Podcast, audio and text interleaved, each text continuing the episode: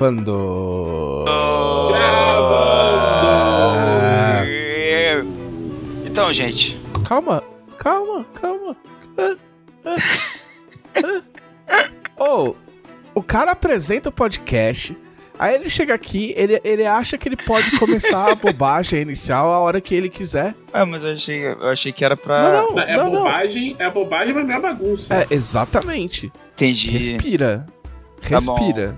Né? Pronto, respirou? Respirei. Tá tudo bem. Ô, Glauco, você tem um bagulho pra contar aí que você tá muito louco pra contar? Conta aí pra nós. Viu? Assim que faz. Profissional. você não assistiu o, o Flow com, com o Lula, mano? É profissional, mano. Deixa eu te contar uma coisa, televisão. É, Deixa eu te contar uma coisa. Glauco. é, como vocês sabem, eu me mudei aqui pro Meyer tem um mês já, caraca. E. Você acha que as pessoas ficam contando quanto tempo faz você mudou? Não, eu- tô contando. Ah, E aí tem um mês já. E aí, a gente teve que comprar vários móveis. Eu tive que comprar duas estantes novas. Porque eu ia, ficar, ia ter muito mais livro. E a, a Laís queria também a estante que eu já tinha comprado para os action figures dela. Ia ficar bonito no escritório dela e tal. Eu comprei, né? Aí comprei, legal. Vi. Tem uma questão muito importante para qualquer pessoa que tenha livros de RPG. Que é, será que essas prateleiras aguentam vários livros de capa dura numa mesma prateleira? ó, eu vou, te, eu vou te dizer desde, desde já do privilégio de quem tá podendo ver as suas prateleiras ao fundo, que nem fudendo essa porra ia aguentar. Pois é, então. E aí, é, quando eu fui comprar no anúncio, ele falava lá. É uma prateleira da Apple essa merda aí. É, porque assim, a- é, realmente é um material, é um material fino.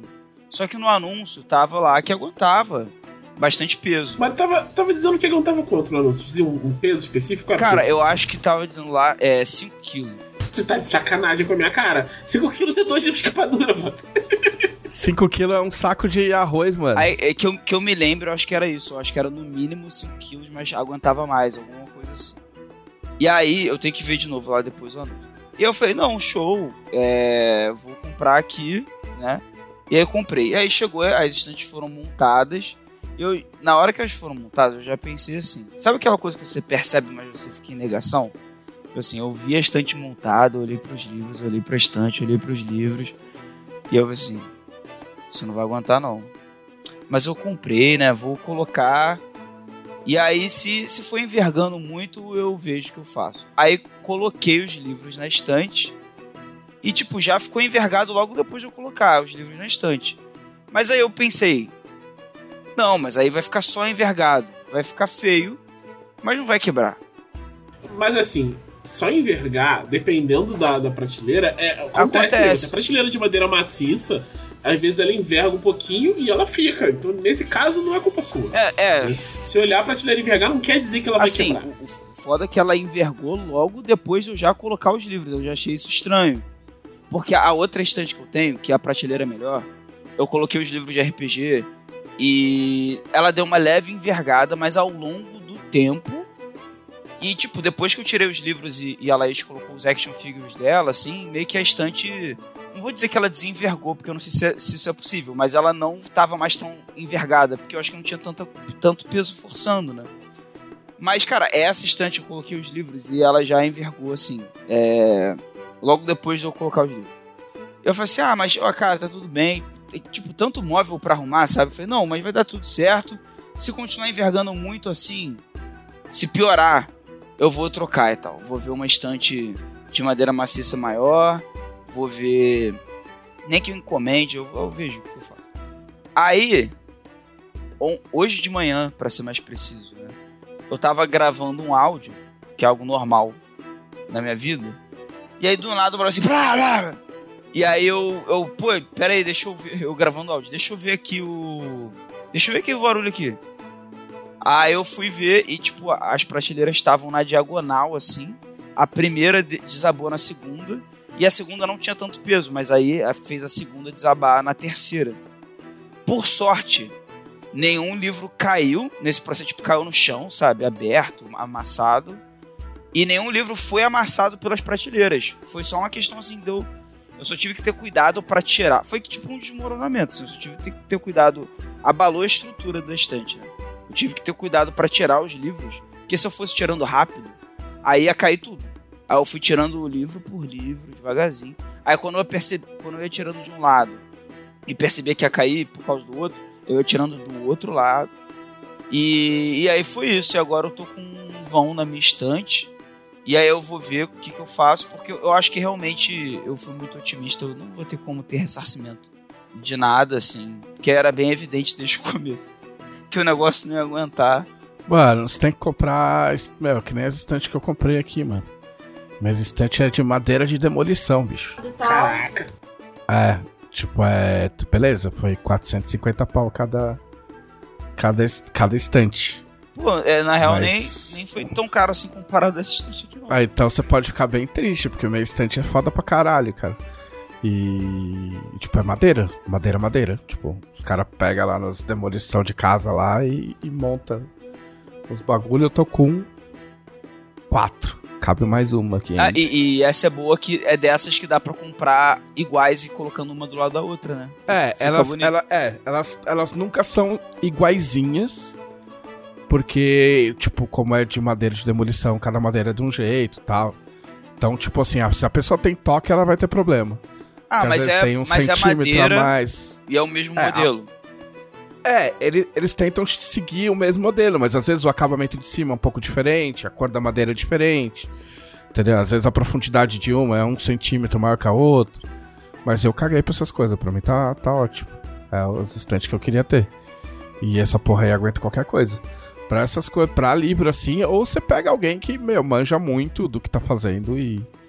E vai te botar o negócio. Agora, botar esses bagulho de compensado aí, mano. É foda. É. Essas paçoca, paçoca de madeira. Paçoca de. Paçoca, paçoca de madeira não Paçoca se Pô, pior que segura, fica. não, mano. Pior que fica parecido, deixa eu. Não vai Lógico dar. que é, mano. É aqueles compensadinhos lá de madeira prensada. É, não, e eu, É, não e eu ainda, como, eu ainda comprei assim, porque eu, eu, eu sabia que, tipo, não, não. Eu não achava do tamanho que eu queria de madeira maciça. Mas aí eu vi que, tipo, MDF e MDP.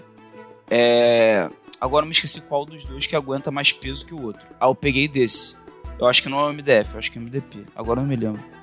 Só que assim, realmente, é, aguentar mais peso não significa aguentar, sei lá, mais de 10 livros de RPG de capa dura no- na mesma prateleira, né? É, tem que ser madeira. Não tem, É. não tem jeito não. Você pode agora comprar uns Funko e botar na sua estante, que ela vai aguentar. É, então, eu acho que o pior é isso, porque a questão é, tipo, ah, comprar outra estante é o prejuízo, né? Mas o que fazer com essas, essas estantes aqui? Bota uns Funkinho aí da hora, mano. Vou, vou passar. A Laís que gosta do. de Funko. Eu não sou muito de ter boneco, assim. Cara, do jeito, do jeito que o Funko tá caro, tu, pelo... com dois, o preço de dois Funko tu compra uma. Dá pra comprar outra na tá prateleira. É, inclusive, Trevis, aceito recomendações da estante. Puta, eu não sei como é que é aí, mano. Aqui a gente compra nos, uns buracos aqui. É que tem uns brick, uns, é uns bagulho que só tem aqui, mano. Os, Ah, tá, não é, não é site. lugares de... Não, não é site. É uns malucos que, tipo, você compra umas tralha. Eu não sei como é que chama isso em outros estados. Porque aqui é brick. Brick é tipo lugar onde você, vende, tem, tem armário usado, mesa usada, mesa nova, Eu não sei, tipo, um bagulho de específico. escritório. Pois é. É, é tralha, loja que vende tralha. E aí tem os, algumas des- dessas que os caras fazem, esses estantes. Ah, vou procurar, deve ter também, vou procurar saber. Em feira de, de- Aquela feira do centro lá de Campo Grande tem esse bagulho. Ah, mas tu não tá mais em Campo Grande, né? Então aí, aí não sei. Procura aí, mas é o Rio de Janeiro. Cuidado pra não ser madeira roubada.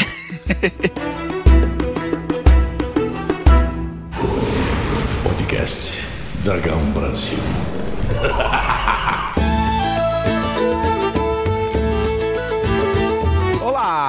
este é o podcast da Dragão Brasil, a maior revista de RPG e cultura nerd do país. E...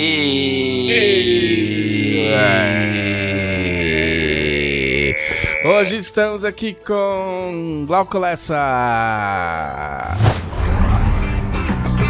Qual é?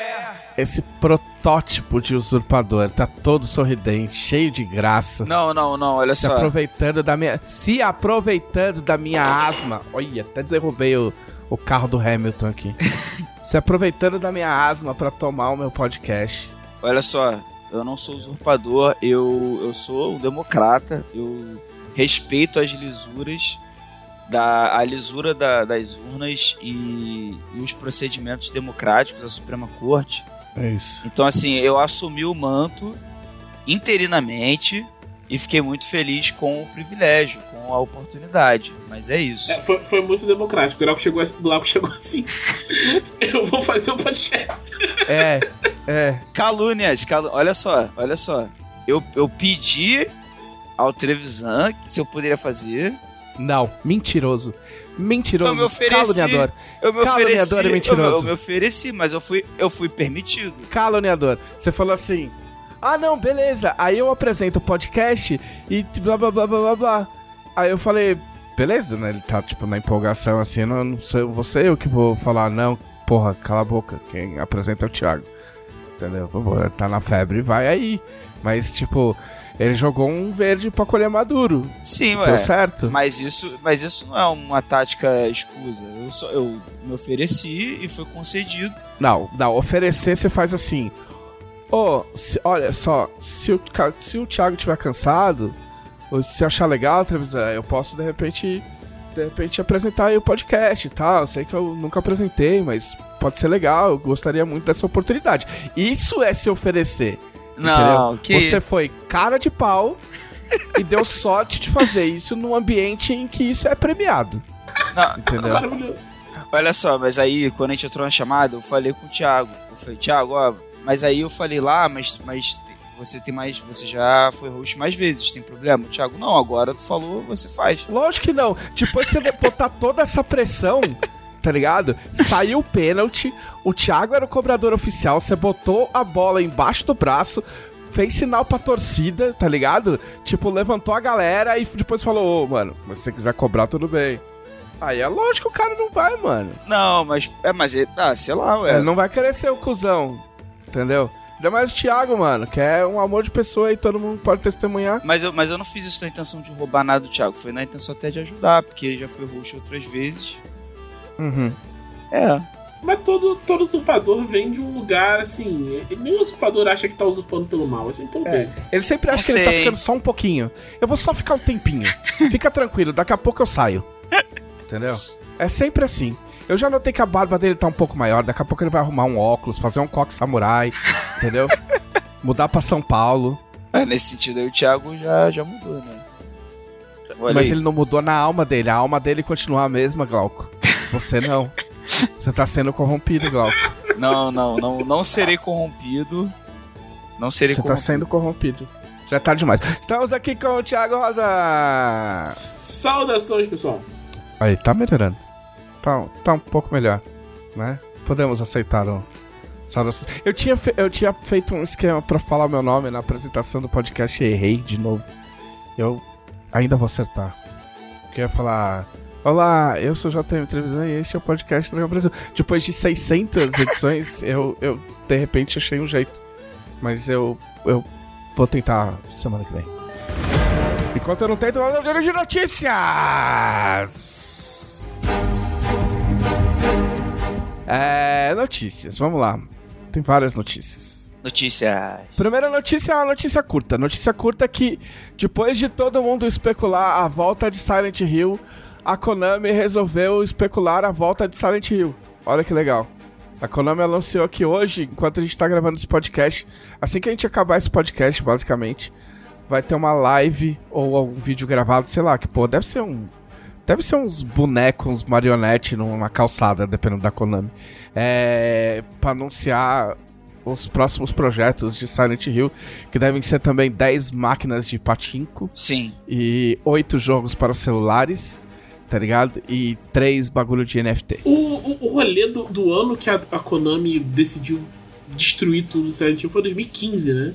Eu não lembro, mas foi, foi a época do PT, né? Foi, eu lembro que eu fiquei muito chocado, porque era muito assim, tipo. Eu tinha um cara que fez um- uma imagem que era assim, reunião interna da Konami. Aí era assim. é, não é muito palavrão, tipo, no podcast. Mas era tipo, dane-se Hideo Kojima, dane-se Silent Hill, dane-se você, dane-se a sua mãe. Porque os caras estavam, tipo, zero, só se importava com o patinho. Na época só sobrou o Patinco e o Winning Eleven. Que depois não era, que era Pro Evolution, que depois. E nem isso sobrou mais. Que cagaram tudo, né? Como dissemos em podcasts anteriores. Então, vamos ver aí o que, que vem aí, né? Mas já, já pensou? O Kojima tem aparecido em muitos hubs empresariais. Já, já pensou? Do nada aparece o Kojima lá no meio do negócio falando: Então, gente, o Bom Filho a Casa Torna, vamos fazer Silent Hills. Norman Reedus tá aqui do meu lado. Vocês jogaram? Vocês jogaram o PT Silent Hills? Eu joguei. Foi... Você, termi- terminou? Eu vi um, Não. um amigo meu jogando. Eu não consegui. Vocês têm? Não Eu tem. tinha no meu PS4. Eu tenho no meu PS4 guardado. Hoje em dia você consegue, né? No, no PC, na- no- Hoje em dia tem seus. Eu joguei num ca- eu joguei no mó cagaço essa merda aí. E eu terminei com um amigo meu junto, tipo, meio-dia, com o sol batendo na televisão. assim. Eu- eu não ter con- menos medo. Eu não consegui nem de dia. Te- te- eh, teve uma época que eu falei, não, eu vou tentar de novo. Tipo assim, meses depois, né? Aí eu liguei o videogame, comecei lá naquele, naquela salinha fechada, né? Abri Sim. a porta. Quando eu saí pela porta, a mulher já apareceu dando susto na minha cara. Eu falei, ah não, vai, vai se fuder, pô. Que isso? Eu, Eu, fiquei lembro que meses a- sem pegar no jogo e o jogo já faz isso, a mulher já me mata. Já, já chega. Não, eu, eu, já chega. chega.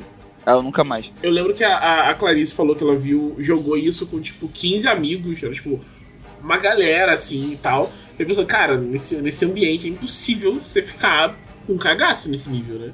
Uma galera, tipo, uma festa e tal, não sei o quê. E ela falou que não, ela tava suando frio o tempo inteiro. Ah, é porque- bagulho. É porque junta muita coisa ruim, cara. Tipo assim, ah, jogo de terror em primeira pessoa. Já é um bagulho, tipo, errado. É tenso. É Tá tenso. ligado? Aí tem, tipo assim, ó, casa mal assombrada. Tipo, casa vazia, assim, ó. Já é um bagulho ruim pra caralho. Sim. Casa de dois andares, que tem que olhar pra cima. Já tá, meu, erradíssimo. Porão. É muito errado. Transmissão de rádio falando uns bagulho esquisito. Só faltou. E tem criança chorando também. Tem. Criança, cho Criança que mata, né? criança que chorando com eco. Mano, você pode fazer qualquer coisa. Você bota aí, grava um choro, meu, da Gaia, coitado. Aí você bota aqui no bagulho que a gente grava o podcast e mete um eco, pronto, já vira um bagulho de Satã. O- Entendeu? é, Os quadros esquisitos também da família. É, não dá. Tanto que tem aquele Visage lá, não sei como é que é o nome, como é que pronuncia. Que é um cara que. É um jogo. É um, é um, é um Silent Hills que o cara resolveu fazer. Um indie. Que o cara fez uma casa meio fotorrealista. É o mesmo esquema. Você tem que andar pela casa lá. Eu não tenho coragem de jogar aquela porra, não. Vai se fuder. Cara, é... eu joguei Outlast na época, joguei um bastante. É... Eu não consegui jogar bastante. Mas eu. Não, então, mas eu, eu, eu tinha mais coragem pra jogar esses jogos antes, sabe? E eu fui perdendo essa coragem, não sei o que aconteceu. Não, é que depende. é, assim, ó, o problema do jogo é que depende da sua agência, entendeu? Quando você tá assistindo um filme, você fica torcendo pro idiota não ir lá, mas você sabe que ele vai, então você só, tipo, assiste. E pra assistir filme de terror, tem- existem técnicas, entendeu? Então, por exemplo, eu, eu, ensino, eu ensinei isso pra Camila, mas a Camila não assiste esses filmes, mas. Quando o maluco tá fazendo um bagulho e você vê que ele tá um pouquinho deslocado do centro da tela, olha pro centro da tela. Porque é ali que vai aparecer a merda. Ele- o, o cara, o diretor tá te empurrando pra esquerda pra você ver o cara, pra ficar olhando pro cara, pra você tomar o susto quando o bagulho aparecer no meio da tela. Ou no outro canto da tela. Sim. Então você olha pra onde tá vazio. Entendeu? Que aí você já sabe que está protegido. Enfim, mas no jogo não tem isso. Você tem, tipo, ou você abre a porta ou não tem jogo. Você vai ficar lá que nem um idiota. Exato. Entendeu? Tem escolha. E aí você fala, mas eu não quero abrir essa merda dessa porta. E o jogo fala, foda-se, ou você abre, ou você vai ficar aí. O que, que é pior? Entendeu? Aí ou você desliga e vai jogar a FIFA, ou você encara, entendeu? Ou você encara, é isso. E eu não gosto muito de encarar, não. Tipo aquele Amnésia, por exemplo. Ah, esse é bem Joguei também. É. É meio enganação, porque é mais barulho do que não sei o que. é, entendeu? sim, Tipo, sim. É mais tipo, uns sustinhos. É, no- assim, 90% de terror é áudio. Começa daí, entendeu? Você abaixa o som, tipo. Você mata. É, mata boa parte do negócio. Mas enfim, Silent Hill, vamos ver o que, que vai acontecer. Aí estão falando em três jogos. Estão falando de jogo na Inglaterra. Então, sei lá, vários boatos aí. Remake de Silent Hill 2. Não, Aí aí já está errado. Não pode ter Silent Hill na Inglaterra. Mas Silent Hill pode ser uma ideia, não um lugar. Pô, mano, Tipo Ravenloft, mano. bom, aí pode ser. E, e tem, e tem neblina também. Então meio que Tem Ravenloft mesmo. Pois é. Se tem silêncio e tem uma colina, pode ser Santinho. É, quantas, quantas Santa Maria, quantas cidades você não conhece com nome, nome Springfield, com, com nome igual? É verdade. É, vamos lá. Outra notícia. Ah, eu, eu, eu não sei como que caralho apareceu pra mim. Vocês sabiam que tem podcast de inteligência artificial? O quê? Como assim? Não. Então, assim, ó, vamos lá, vamos com calma que eu, não, eu não tive tempo de pesquisar exatamente qual foi o processo de todas as todos os mecanismos disso. Mas existe um site que é podcast.ai. E aí o que eu vi, a notícia é- era o cara falando de um podcast, de uma versão desse podcast, que era uma entrevista do Joe Rogan, aquele cara meio, né? Com o Steve Jobs. Só que não era o John Rogan e não era o Steve Jobs, porque o Steve Jobs já tinha morrido. Entendeu? E aí, sobre o lance do Steve Jobs, ele fala que ele, ele botou a máquina lá pra analisar trocentas entrevistas do Steve Jobs e aí o bagulho respondia. Ah, basicamente é deepfake, né? É isso. E aí eu ouvi, ouvi uns pedaços. E aí no começo, quando eles estão, tipo, só de small talk, falando besteira, é meio, esqui- é meio esquisito. Parece um, um Steve Jobs on drugs, assim. só que a hora que ele começa a fazer as perguntas, tipo, ah, essas filosofia de vida. Aí o cara engata num discurso de budismo e de não sei o que, blá blá blá. Que se aquilo não foi tirado inteiro de um lugar só, é muito embaçado, cara. E o bagulho tem meia hora. Caraca. Não, é, mas pera aí, eu falei que é tipo um deepfake, mas pelo que eu tô entendendo, não é, não é, porque o Não é. deepfake você É, faz a voz falar o que você quer. É. Não. O- esses, esses você bota a máquina pra aprender o que, que aquilo faz e ele replica. Por exemplo, existe um site cujo nome não lembro e eu não tive tempo de separar, mas tem um que faz é, música por inteligência artificial. Tipo, é bem rudimentar e é bem tosco, mas por exemplo, eles botam a máquina pra emular uma, ma- uma música do Elvis. Tipo, compor uma música inédita do Elvis, por exemplo. Entendeu? E aí você ouve e você vê, você, você consegue perceber que é um monte de colagem e tipo distorcida e feita pra encaixar um no outro, nem tudo encaixa bem, mas o espírito da música do Elvis tá ali, tá ligado? Você nota que tem o som parecido com o que seria uma música do Elvis, entendeu? Tipo, é um bagulho que daqui pra frente pode ser um negócio foda. É, é o que tá, é o que tá acontecendo com ilustração, com arte também, né? Tipo. É, é, Eu andei mexendo com isso aí também, pra ver qual é que é. Tipo, é legal. É um exercício interessante, assim. É, tem os princípios éticos também que me pegam Sim. um pouco. E de começo eu não tava muito aí, até descobrir que, que de fato eles, eles meio que, entre muitas aspas, pegam pedaços de artes que foram feitas de verdade por artistas que não foram pagos. é, Então eu acho, que, a- eu acho que a partir daí começa a ficar meio complicado. É, bem brabo. Entendeu? É, mas como exercício do tipo, nossa, vamos ver até onde esse bicho vai, é interessante, assim. Tem, tem um lance que, tipo, pra, pra questão comercial, esse tipo de arte é bem difícil de você usar, né? Tipo, você não pode gerar identidade de produto através de uma, de uma arte dessa. É, o que, o que a gente tava comentando ontem na editora é que parece que a. Que os caras começaram a fazer isso e, e enfiar um monte no, naqueles bagulho de estoque da Adobe. Tá ligado? Fazer um monte dessas, dessas artes via inteligência artificial e jogar lá sem dizer que era, que era inteligência artificial, entendeu? Caraca, que doido. É, mas eu não, não confirmo nem, nem nego. Ah, a outra notícia é notícia de luta livre. É, faz tempo. Ei. olha aí. A gente teve a. A gente teve a, vol a volta do Bray Wyatt. Vamos lá, quem é Bray Wyatt? Bray Wyatt, tipo, é um cara da WWE que ele é, ele é meio doidão, entendeu? O personagem dele, que é o gimmick dele antigamente, era tipo de um chefe de culto da Flórida, assim, tipo. Tipo, a Louisiana fica na Flórida, o, o New Orleans fica na Flórida. porra, Não, não. não, é que eu não sei explicar direito. Sabe aqueles, sabe aqueles americanos que moram numa cabana e, tipo, usa chapéu e camisa florida e te- tem, tipo, dois irmãos gigantes e, tipo, eles formam um culto, saca? Essas Se coisas assim. ligar, esse é bem Flórida. É, então, era a Wyatt Family, que era, que era o culto dele.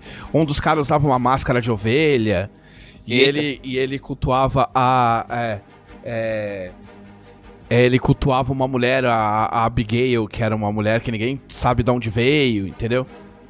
E aí ele fez muito destaque assim. E aí, beleza, os anos se passaram, ele lutou com o John Cena, ele ficou bem famoso, assim. E ele é bem criativo nos, nas, nas promos dele, é, faz sempre uns bagulho meio sinistro. Tem um. Tem uma entrada dele no, no, no, numa luta com o John Cena, numa promo com o John Cena, que entra um, um monte de criança num coral e depois as crianças cercam o ringue e colocam. Todas as crianças colocam máscara de ovelha, tá ligado? E ficam cantando. Tipo, é muito louco. É. E aí, um tempo atrás, que ano foi? 2019, talvez? Ele, ele tinha se machucado e aí ele voltou com um gimmick novo, que era o Find. E aí o Find era um demônio. E aí eles, eles dividiram o personagem.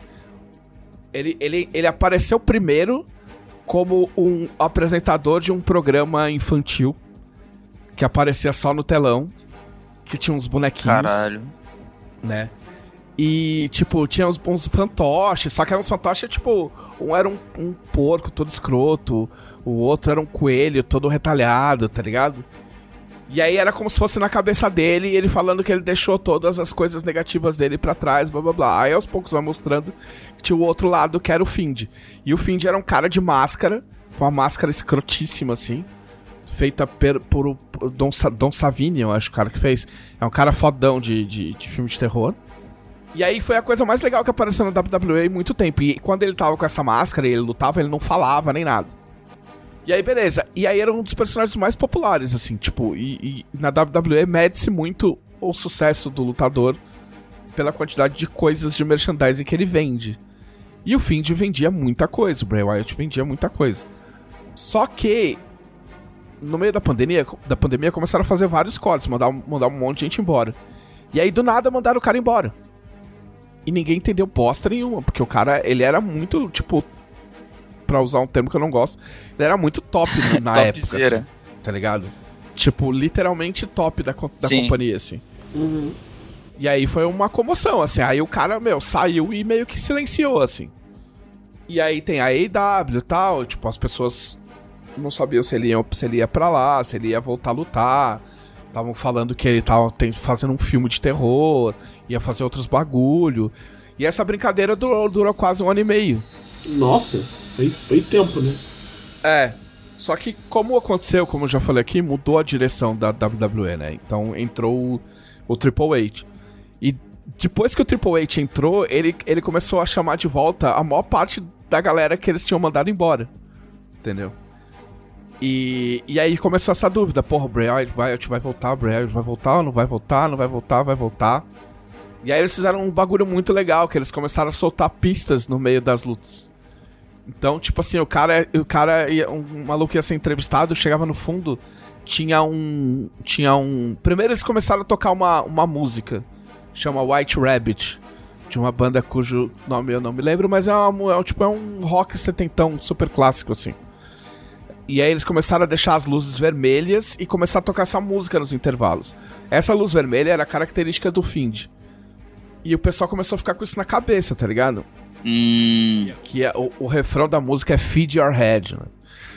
E aí começou a aparecer uns QR Code de fundo, tá ligado? Tipo, tava tendo a luta, aí tem os cartazes, os caras levantam cartazes com várias coisas, de repente levantava um cara no QR Code. Aí você pegava o QR Code e levava pra um, pra um bagulho. Aí levava pra um código não sei das, quantas, aí da cidade de Wyatt. Aí depois entrava outro QR Code, aí, meu, vinha uma, uma animação. Aí a animação era um, um, uma forca, tá ligado? Que você tinha que, que a resposta era tipo, ah, é, who killed the world? Quem matou o mundo, tá ligado? Tipo, ah, você matou. E aí, tipo, isso foi começando a acumular, assim, bombando, assim, pra, pra galera. Pô, maneiro. E aí. É, não, foi muito legal, assim. É tipo foi muito legal. Marg, né? É, é isso que eu ia falar. É, foi tipo isso. É isso que eu ia falar. Aí é aquelas coisas que, tipo assim, ah, todo mundo sabe o que é, mas todo- ninguém tem certeza. E aí começou a rolar uns. Aí tinha um outro boato, que tinha um outro lutador que, quando era indie, usava o nome de White Rabbit. E ele também tinha voltado recentemente. Então, tipo, fica- ficou muito naquela de, tipo, puta, é quase certeza que é, mas ninguém sabe se é mesmo. E aí teve o Extreme Rules, que, que foi o, o, o último evento. E aí foi bem louco, porque aí ficou. Tipo, ficou tudo escuro, assim, no finalzinho do evento. Aí começou a mostrar. Aí, tipo assim, começou uma música tensa. Aí eles colocaram os holofotes nas entradas, assim, da arquibancada. Em cada holofote tinha uma versão humana dos, dos bonecos. Dos fantoches. Tipo, fantasiada, assim. Ai, cara. Aí mostrou no vídeo, aí mostrou, mostraram um vídeo da, da, do cenário do, onde era a, a, a, o programa infantil lá, todo cheio de teia de aranha, de poeira e tal, não sei o que lá. E aí os vídeos são todos cheios de glitch, de, de, de, de interferência e tal, não sei o que. Aí os caras focaram na, onde entravam os lutadores, os caras colocaram uma porta com uma luz, assim, como se fosse tipo o reflexo de um lago, assim, tá ligado? Cara, muito sinistro. É. E aí abriu a porta, assim, plá, aí tipo uma luz fodona, assim. Aí apaga a luz e o Bray Wyatt, ele sempre entrava com uma lanterna na mão. E aí entra um cara com uma lanterna na mão e tipo uma máscara, meu, muito louca, assim. Vocês assistiram Black Phone? Ainda Também não. não. Tô Mas você já viu. Você já viu o cartaz? Já. Então, é uma máscara tipo a do Black Phone, assim. Hum, E o cara com um capuz assim. E aí ele, ele entra assim. E aí, tipo, ah, antes disso tocou uma música. E, e é, tipo, dava pra ver que era a voz dele, né? Cantando. Muito sinistra, assim. Aí ele entra assim com a, com a, com a, com a lanterna. Aí ele chega perto da câmera, tira a máscara e fala, tipo, ah, eu voltei. E assopra a lâmpada e apaga tudo no ginásio, assim. Aí, meu, foi muito louco. E é, e é louco, porque assim, é um personagem muito difícil de fazer. Porque o problema da luta livre é que no final das contas tudo se resume a dois caras se batendo no ringue, entendeu?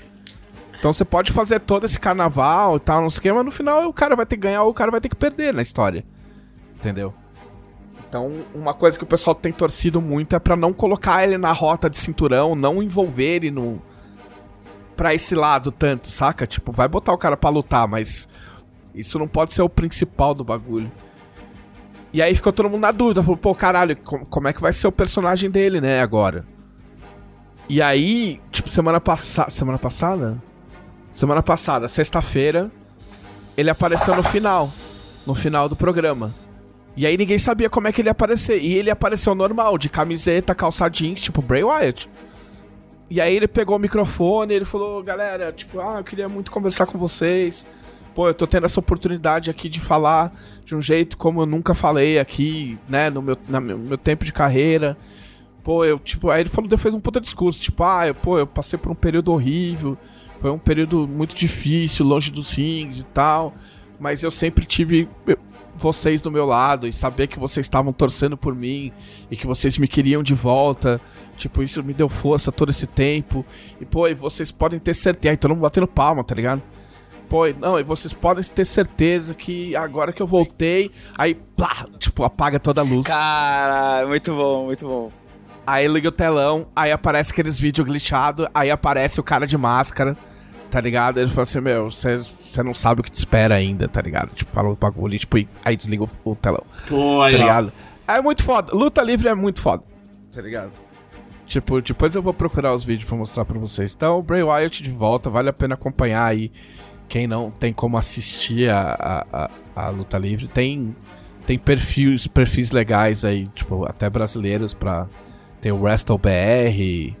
Ah, tem vários perfis legais aí de, de luta livre pra acompanhar no Twitter. Pelo menos você vai acompanhando as, as notícias do que tá acontecendo e depois procura no YouTube. Procura. Mas esse personagem do Bray Wyatt, meu, eu espero que seja muito legal. Porque. E, e, e, e é muito legal como eles conseguem juntar as coisas, porque é óbvio que aquele discurso dele é muito legítimo, porque ele passou por um período difícil. Tipo, nessa época ele perdeu um baita amigo dele, que era um dos caras que fazia parte desse primeiro gimmick dele, e que depois foi pra AEW e o cara morreu, tá ligado? Caralho. Tipo, é, do, do nada, assim, tá ligado? E eles eram muito amigos. Então tudo que ele falou era verdade. Mas ao mesmo tempo, os caras conseguiram encaixar isso no meio Sim. do, do gimmick do bagulho, É, tá é a ligado? metalinguagem Tipo, da parada, né? É, e é muito foda, porque a minha, a minha grande preocupação era que o, o Find, ele era um personagem que era invencível. E a grande, o grande calcanhar de Aquiles foi esse, porque uma hora ele teve que perder. E quando ele perdeu foi muito idiota, tá ligado? Porque ele era visto como uma criatura, tipo um Jason, uma criatura sobrenatural que não perde nunca, tá ligado? E aí quando perde, meu, acaba a graça. Perdeu a graça. Aposenta. E aí eu pensei, meu, como é que eles vão conseguir baixar a bola? Tipo, sabe? Tipo, trazer ele de um jeito que seja legal, mas sem que ele seja tudo isso. Então, aparentemente eles trouxeram ele como um lutador. Tipo, vai ser um cara provavelmente é, face, né? Provavelmente ele vai ser um, um mocinho. E que vai ter esse bagulho aí, tipo, espreitando aí, que aí eu já não sei mais o que vai acontecer. É, vocês têm notícia, né? Temos uma notícia sensacional. Quer dizer, infelizmente, a notícia não é sensacional. So- ela te- é sobre uma coisa sensacional, que é sobre o Operário Ferroviário Esporte Clube. Boletim do Operário. Está disputando a Série B. Infelizmente, a situação do Operário está difícil. O técnico tinha É, falado. assim como na vida, né? Sim. O operário tá sempre se fudendo, né? É por isso a, a de identificação tão forte, né? A identificação muito forte. Pois é. O técnico tinha falado não desistam do operário, mas está muito difícil desistir do operário. Porque ele teve 10. Quando o cara entrou, acho que é Matheus Costa o nome do técnico. Ele entrou e chegou assim e falou: galera, não desistam do operário, vamos fazer um trabalho aqui. Aí ele jogou 10 jogos. Desses 10, ele ganhou dois. Mas E- foi esse que falou que não tinha. que era todo mundo frouxo? Foi, foi esse mesmo. Ok, tá bom. Isso me parece um atestado de desistência. pois é. Mas pode ser só eu. Aí ele, no- a última vez que ele falou, ele falou, ó. Ele, ele, ele falou assim, não desistam, mas a gente precisa de um milagre pra continuar na série B. É, assim, é um ponto de vista muito curioso, né? Tipo, não desistam, mas precisa de um milagre. Então ele tá te jogando pra todos os lados, assim, né? O Operário jogou, teve um confronto direto com o Brusque, empatou em 0 a 0 está na penúltima posição, faltando três confrontos para encerrar essa participação na, na Série B. A gente vai acompanhar essa situação dramática. É, assim, né? o, o- o- o Operário já encarou o Chape- o Chapecoense, que tá com 39 pontos, é o primeiro fora da, da, da zona, empatou, está a 5 pontos de, de sair de lá, então a situação é muito difícil pro, pro Operário, tem que conseguir essas vitórias aí para conseguir ter chance, e tendo as vitórias ainda depende dos outros times fazerem o, o que importa para ele, né? Eu fico, eu fico meio preocupado do lance do milagre, parece que o único milagre que o Operário fez no campeonato esse, essa temporada foi perder pro Vasco, aquela partida em Ponta. Exato. Muito bem. Feito o boletim do operário. Operário pra sempre no meu coração.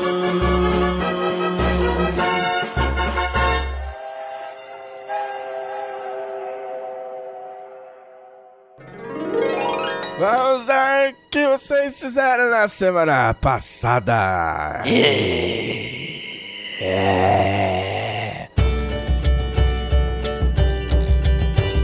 Ah, cara, então, assim, eu fiquei doente, então eu fiz muita coisa, cara.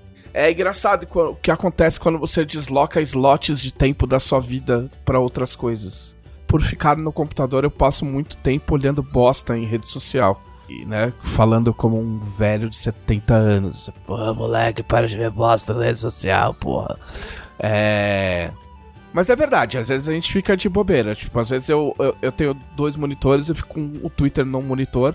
E aí quando eu vejo, eu tô com o Twitter nos dois monitores. ah, verdade isso. E também, isso tudo além de trabalhar, porque eu trabalho. E a outra coisa é que eu ando eu andava jogando muito joguinho de carro, né? Meu, meu simulador e tal.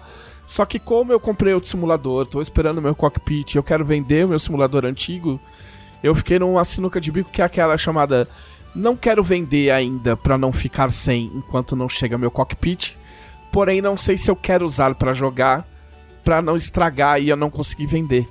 Entendeu? Então, tipo, eu tô com ele aqui e não tô jogando. Olha só. Olha escroto. Que Ah, mas você usar mais um pouquinho mas- estragaria tanto assim? A zica, ela existe, né? Mas, mas na verdade o. Não, mas eu também não quis encher o saco. Eu queria eu queria estar na febre de jogar. ah, guardando a vontade. cockpit, porque- Guardando a vontade. Exatamente, porque foi investido muita, muita, muita verba nesse, nesse rolê. Então eu preciso estar muito querendo jogar muito, assim. É, então eu vi muita coisa. Eu não vou ter tempo de falar de tudo que eu vi, tá? Então eu vou me concentrar numa parcela das coisas que eu vi.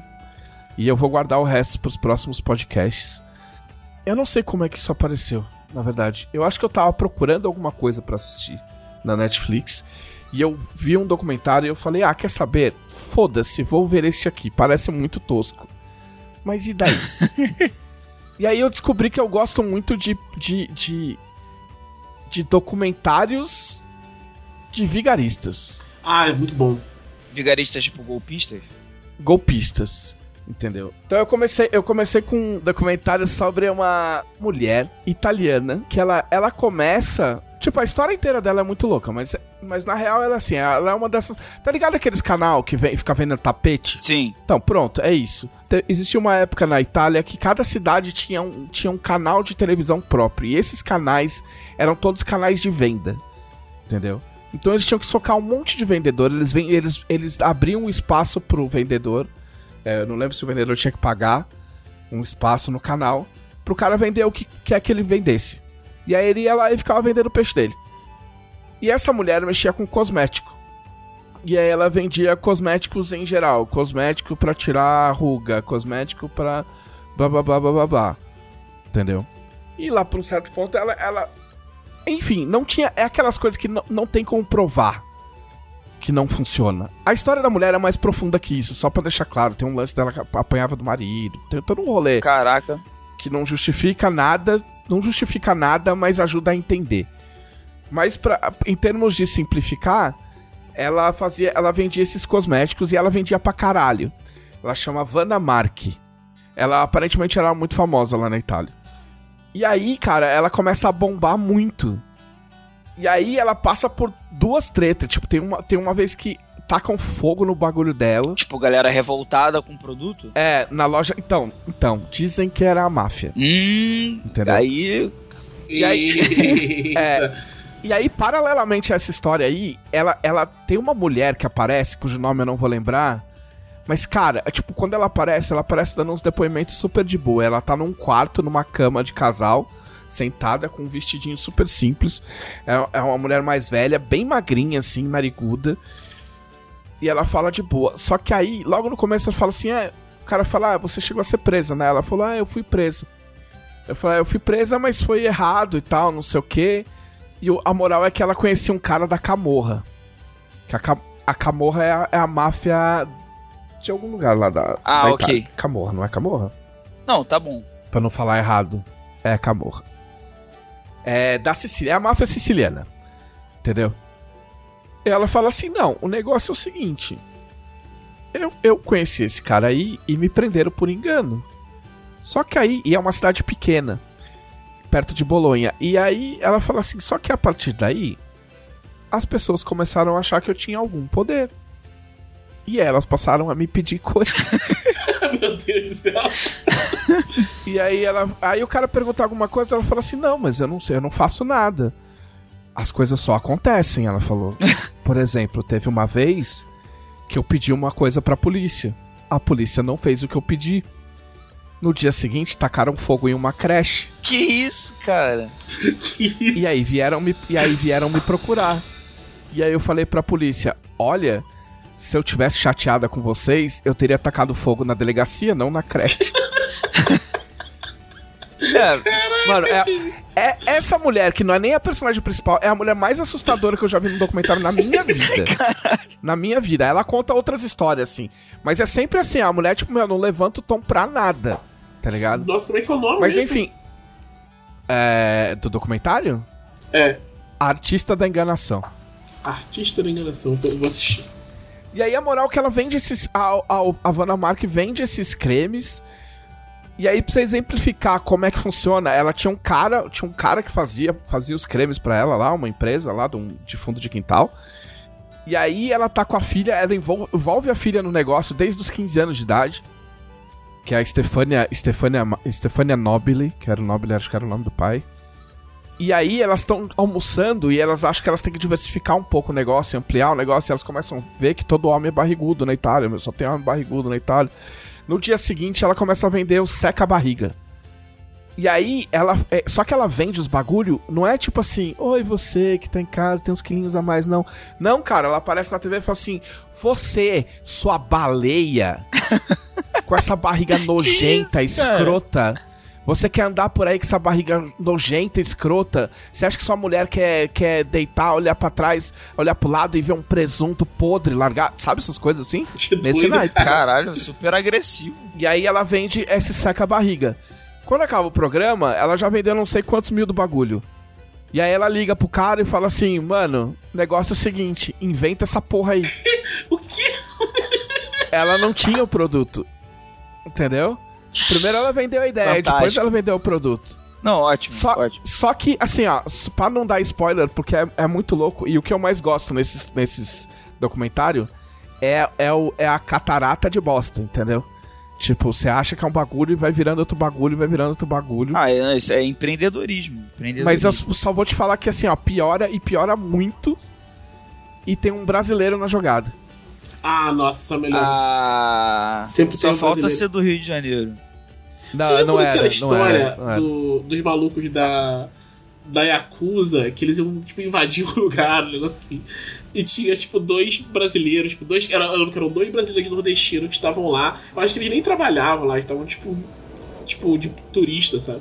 Os caras queriam invadir e falou, pô, não vai invadir não. Aí os dois brasileiros enfiaram a porrada Caralho.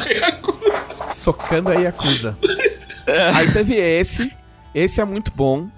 O outro que é muito foda, mas é muito foda, que é o Bad Vegan, que é, é a história de uma é a história de uma mina que ela era, ela ficou muito famosa porque ela montou um restaurante vegano de comida cru em Nova York. E ficou o bagulho ficou mega famoso, tipo mega fodão, tipo restaurante meu. E é só ator de Hollywood e o caralho. E aí ela conhece. E aí ela faz uma dívida de 2 milhões com um maluco, com um cara, que era tipo um padrinho. Um padrinho profissional dela, pra montar esse restaurante. E aí ela conhece um maluco. O problema é que o maluco era muito maluco. Oh, É. Tipo, o resumo é. O resumo na, na, na sinopse é tipo. De rainha do veganismo a foragida. Mas Nossa. isso aí é, é resumir demais, assim. Esse eu não vou contar nada, porque, tipo assim, eu fiquei assistindo e falando, mano, eu não acredito nesse bagulho. Tipo, eu não acredito que esse maluco tá fazendo isso aí, essa mina tá fazendo isso. Então, esse é foda, foda pra caralho. Foda pra caralho. Ah, eu assisti também um outro muito foda que chama The Puppet Master. Esse é louco. Esse aí é o negócio seguinte. Hum. Pensa assim, ó. como- nos anos 2000. Aí numa cidade da Irlanda. Tava tendo uns ataques do IRA, tá ligado? nossa, já, já começou tenso. É, co- começou no ponto, né? É, o IRA era um exército de libertação é, é, irlandês lá contra a dominação inglesa. Que joga, botava uns carros bomba pra explodir e o caralho. Eram uns bagulho tenso pra caralho. E aí explode um carro bomba na cidade. E aí descobrem um cara, um cara dessa célula do IRA, dentro de uma, de uma faculdade de agronomia. Beleza? E aí tem um cara que faz esse curso de agronomia, que é um dos caras do documentário. Na sequência, um amigo dele se mata. Que isso? E aí ele, ele frequenta um pub. E aí ele fica amigo de um cara, o barman, que chama Rob. Lá pelas tantas, o Rob chega pro, pra esse maluco e fala assim, cara, assim ó, já que a gente é amigo, eu preciso te contar uma coisa. Eu não sou barman, eu sou um agente secreto da Inglaterra. E eu quero que você ajude a gente a descobrir quem é do Ira na tua faculdade. E o cara fala, caralho, que da hora, eu vou ajudar o agente secreto. E aí o cara dá várias tarefas, tipo, mano, é, vigia os carros tal, anota as placas dos carros que tiver no estacionamento X e tentar ver no meio da galera que você conhece quem você acha que tem cara que pode ser do Ira. E aí ele divide o lugar lá, a república dele dentro da faculdade, com mais um cara e mais duas minas. E aí ele chega à conclusão que esse cara que mora com ele, com toda certeza é do Ira. E fala pro Rob. O Rob vira pra ele e fala. Cara, se é esse maluco aí, vocês estão correndo muito perigo. Então você vai fazer o seguinte: você vai juntar essas duas minas, vocês vão sair de lá, você vai juntar elas, você vai dar um jeito de obrigar elas a saírem de casa. E a gente vai se enfiar num carro os quatro e a gente vai fugir, porque senão vocês vão morrer e eu tenho contato pra manter vocês vivos. E o cara, beleza. Aí ele pega as minas, leva pro pub, senta as minas na cadeira e fala assim: Olha, eu tenho um câncer terminal e eu vou morrer Meu daqui Deus. umas semanas. eu fiz uma lista de coisas que eu quero fazer antes de morrer. Vocês topam viajar comigo? E as minas topam. Caraca, cara. é só boas decisões sendo tomadas em. Calma. Uma sequência de boas decisões. Só calma. Aí, beleza. Aí eles começam a viajar e pipocar pela Irlanda inteira. Porque eles não podem ficar parados. Porque senão os caras do Ira vão matar eles. Aí lá pelas tantas, o Rob vira pra, pro cara e fala assim: Olha, você já pode contar pra elas o que tá acontecendo. E ele senta as meninas e fala assim: Olha, é mentira, eu não vou morrer, eu não tenho câncer. mas aquele cara... Cara. era do Ira. E ele tem nossos nomes, ele tem nossos endereços e a gente corre risco de vida. E só o Rob pode salvar a gente. Vocês vão com a gente? E as meninas falam: Beleza, a gente vai continuar com vocês. E aí É, eles. Depois dessa, É. tipo, É. fazer voltar a levar um tiro. Só. E aí, tipo assim, o Rob coordena as ações, vai trocando eles de lugar. E eles vão dando dinheiro pro cara, pro cara administrar tudo. E eles ficam fugindo. Por 10 anos. 10 anos. Que isso, cara? E o cara era agente da, da, da Inglaterra mesmo? Não, era mentira, né? Era mentira, não tinha, não não- tinha. eu não né? vou estragar o documentário, porque tem mais coisa nessa história aí. Caraca, meu Deus. Pô, Por agora- Mano, 10 que anos. 10 anos. 10 anos. É. que pariu, brother. Aí, tipo, todas essas merdas. Esses documentários são tudo. A maior parte deles é tudo. do- é, um- é um, é um formato que a Netflix achou. Que são to- a maior parte deles é quatro partes, 45 minutos cada, cada episódio. Então você senta e assiste, tipo, numa paulada só. Ah, tem, tem um outro. Esse, esse ele, é, ele é mais complicado. Caraca, mais complicado que o Puppet Master. Não, é- não, assim, ele é, é mais cruel, na verdade. Ah, Chama, eu acho que chama, acho que chama Evil Genius. É, não, é que começa o bagulho. Tipo, é aquelas filmagens de, de filmagem amadora, de, de filmagem de polícia. Assim. Tem um banco nos Estados Unidos e entra um maluco. É um maluco careca de óculos. Ele entra, pega um pirulito num pote de pirulito que tem lá, entra na fila. Só que ele tá com uma camiseta. A camiseta dele tá saltadíssima no pescoço, assim, como se tivesse alguma coisa por baixo. E ele tá com uma bengala. Quando chega, é, tipo, a, a fila começa a demorar, ele passa na frente da mulher, chega pra, pra, pra atendente, dá um papel de nove papéis e explica pra mulher, fala, olha, isto é um assalto e eu preciso da quantia que tá aqui.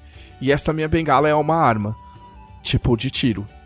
E aí a mulher não tem toda a quantia que ele, que ele precisa, ele queria 250 mil dólares, dólares, eles têm 80 mil dólares, ele pega o que tem num saco, sai lá com a bengalinha dele, um pirulito na boca e sai. Aí ele entra no carro dele, sai com o carro dele, a polícia cerca, fazem ele descer.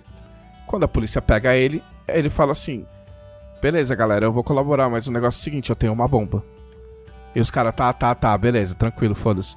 Aí os caras abrem a camisa dele, tipo, rasgam a camisa dele pra ver o que tem debaixo. E ele tá com uma bomba presa no pescoço, tipo, presa, presa. Tipo, presa do tipo, presa não dá pra tirar. Caraca. E aí os caras, caralho, é bomba, é bomba, é bomba, aí todo mundo afasta e larga o cara sentado lá, algemado. E aí os caras chamam o esquadrão de bomba, o esquadrão de bomba pega trânsito e tal, não sei o quê, e os caras ficam de olho, porque até, até então o cara falou que era uma bomba, mas é tipo um bagulho lá que tá no pescoço dele, lá tem uns reloginhos, não sei o quê, mas... E o cara fica, galera, eu tô com uma bomba, tipo, vocês não podem pelo menos chegar perto de mim e pegar aqui no meu bolso de trás que tem um papel que explica onde pegar as chaves pra desativar. e os caras, meu, foda-se, tipo, de longe, de longe. E aí, tipo, aí de repente o cara tá sentado, ele começa a ficar meio agitado, o bagulho começa a fazer pi pi pi pi pi pi pi pi pi pi pi pi pi pi pi explode. caralho.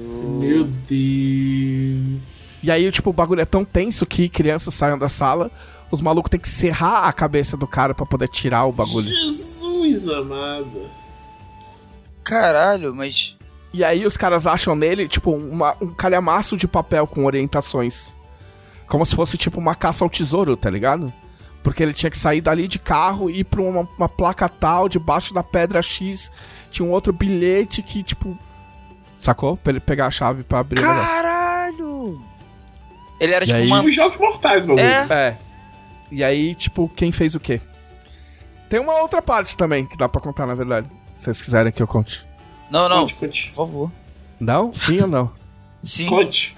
Conte. Não, então, esse cara, ele era, ele era um entregador de pizza. E aí eles descobrem que ele pediu uma. que pediram uma pizza perto de um lugar X lá que tem, tem duas casas e um pico abandonado. E até aí, beleza, eles investigam e não acham nada. Tipo. Aí dá um dia, eles recebem o telefonema de um cara. Tipo, ah, aqui é o fulano de tal. Ele fala, ah, beleza, fulano. Os caras conhecem fulano. Ele fala assim, ah, eu preciso que a polícia venha aqui. Ele fala, por que, que você precisa da polícia? Ele fala, ah, porque tem um cadáver na minha geladeira. Ca- Ele falou, mas foi que você que matou? Não, foi a fulano de tal da casa na frente.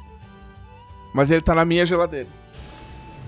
E aí é isso, Caraca. entendeu? Bem, É, esse aí foi pra um lado mais. É, mais cruel mesmo. Tipo um, um true crime mais raiz, né? É. Aí dá, ele dá umas bastante volta aí, mas é, mas é louco também. Não, o que Mas- choca mais é essas histórias serem reais, né? Que você tá listando pra gente aí. Não, é tudo, tudo de verdade. É, documentário, né? Porque falando assim, É. pode achar que é a sinopse de um filme muito foda. Tipo, de ficção.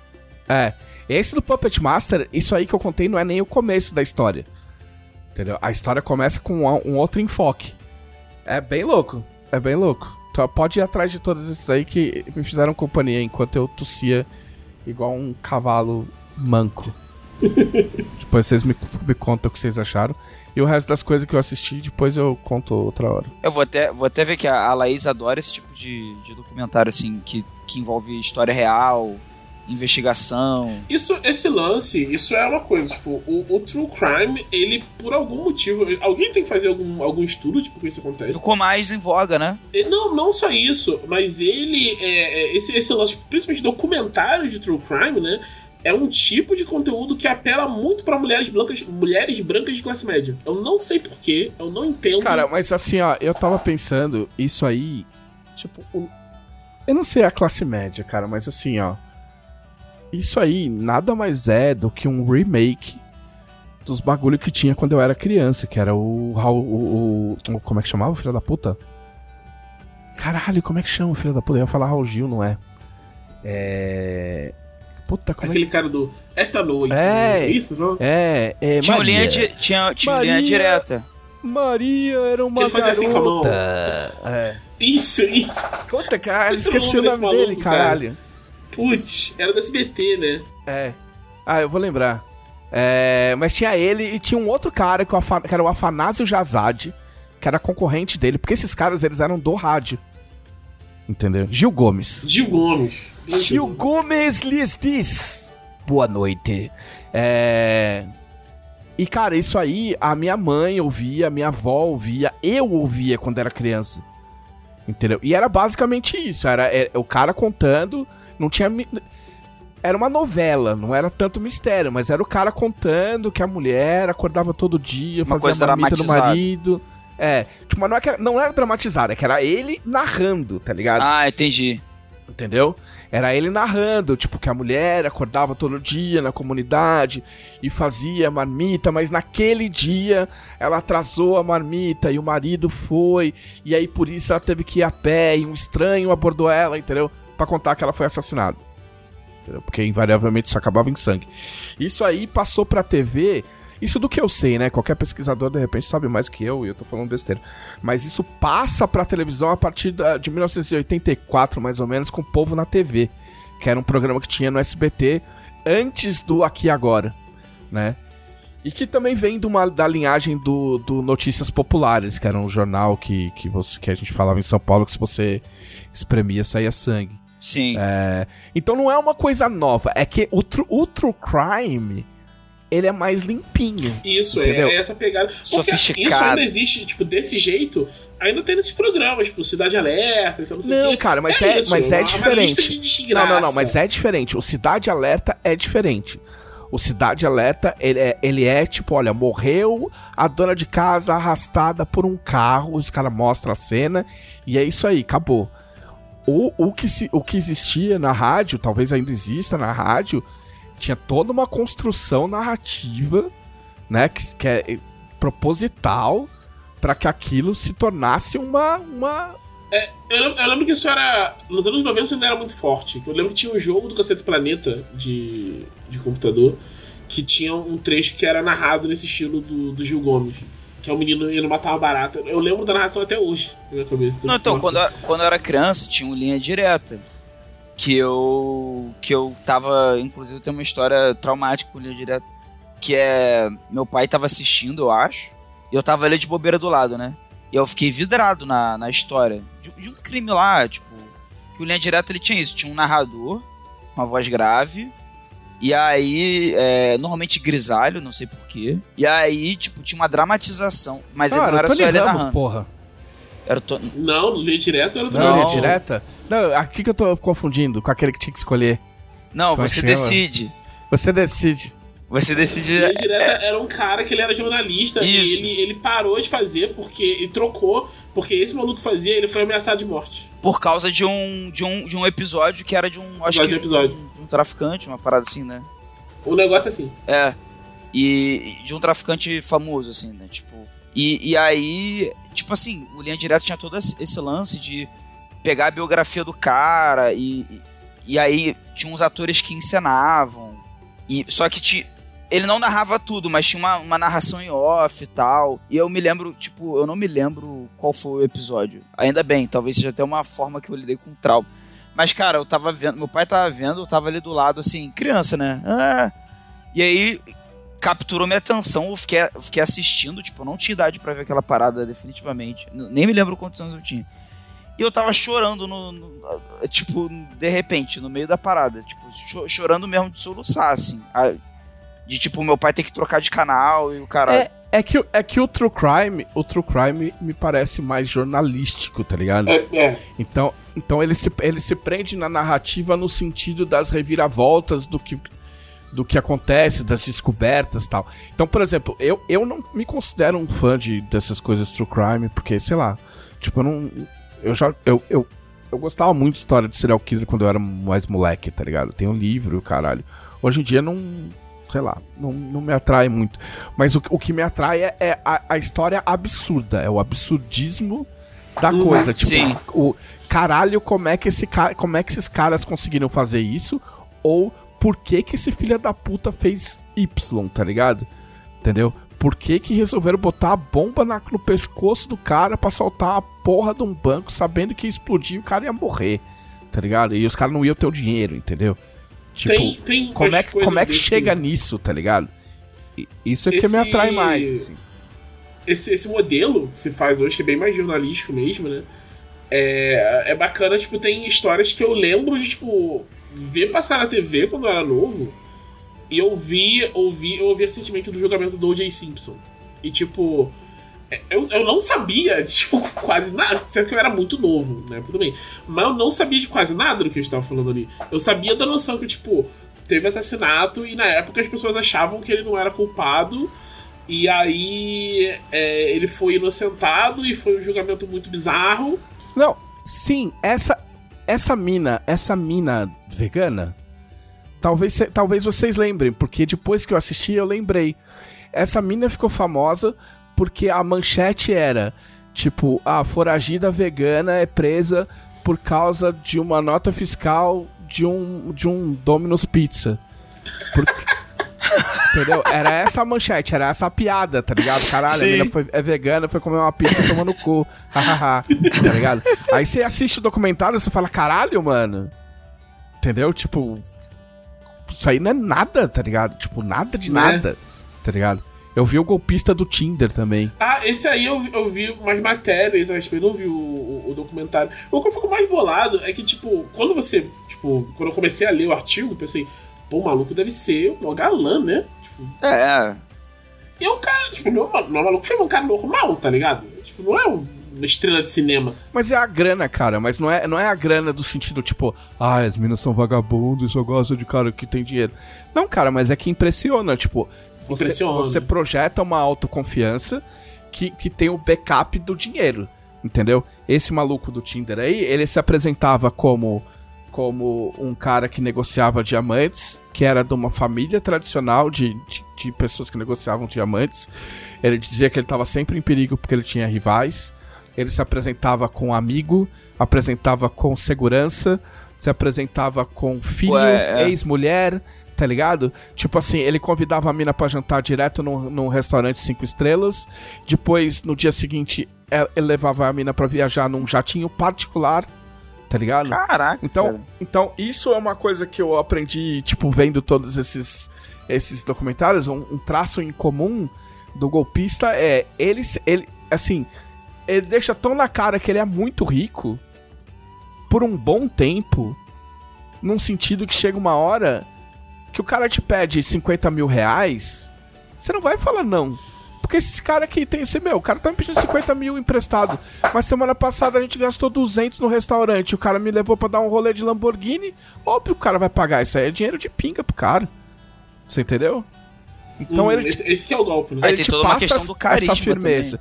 Isso a gente não tá nem entrando na parte emocional das minas que realmente se apaixonam pelo cara, entendeu? Ou da pessoa que é ou, ou da pessoa que é praticamente refém, no caso do, do, do Puppet Master lá, entendeu?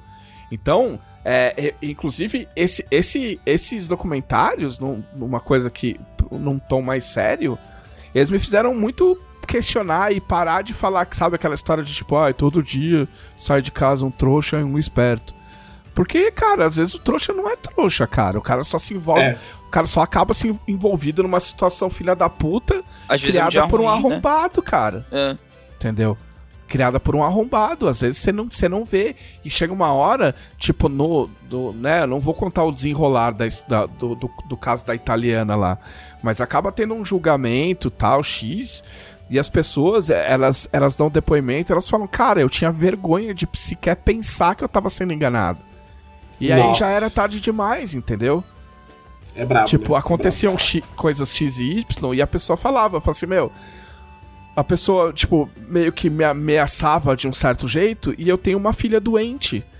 Eu não queria que acontecesse nada com a minha filha. Mesmo que aquilo fosse completamente absurdo que a pessoa tá falando, eu não queria correr o risco de que acontecesse alguma coisa horrível com a minha filha porque eu não quis dar 100 mil reais. Aham. É foda. Você entende? Então você entra numa amarra emocional que é muito escroto da nossa parte achar, julgar a pessoa como idiota, saca? Não, Entendeu? ainda mais em casos sérios, assim, que envolve às vezes morte, envolve ameaça, é, é, Não, é que, as- é que, é que na maior parte das vezes, essa ameaça, ela é completamente fictícia, entendeu? Ela é É, mas completamente pra gente, olhando de fora- metafísica. É que não, é como se eu falasse assim pra você, Glauco. Tipo, se você, se você não me der, se você não me der 100 mil reais, tá? E não pintar o teu quarto de, quarto de verde e torcer pro Palmeiras, a sua esposa vai quebrar as duas pernas amanhã. E você tá num nível de amarra emocional comigo que você não quer arriscar. Porque vai que ela quebra mesmo. Tipo, parando pra pensar, não faz o menor sentido. Tipo, meu, eu tô em São Paulo, você tá no Rio de Janeiro, que tem a ver a cor da tua parede. Tipo, tua esposa, o que, que eu consigo fazer com a tua esposa pra quebrar as pernas? Mas, dentro de uma caminhada longa, entendeu? Sim. Tipo, vira um negócio foda, tá ligado? É. Enfim, vale a pena, vale a pena assistir não só porque é legal, não só porque também é engraçado, não vamos mentir, mas também é, é, é- é bom ter um pouco esse, esse olhar um pouco mais humanizado pra essas coisas, porque a gente vive julgando aí, tipo, ah, meu, é, velhinho que, porra, tem uma velhinha que que deu dinheiro pro cara do WhatsApp porque ele falou que tava em Marte e precisava voltar. Tá ligado? Rolou isso ou um exemplo? Tipo, rolo... não, não, não é um exemplo, isso rolou mesmo, Cara, tá ligado? meu Deus. tá ligado? Mas a gente não sabe o caminho que chegou até ali, tá ligado? Nunca é Sim. uma mensagem só. Entendeu? Nunca é um cara manda uma mensagem, pede um bagulho e a pessoa dá. É tipo, tem toda uma estrada do negócio. Mas enfim.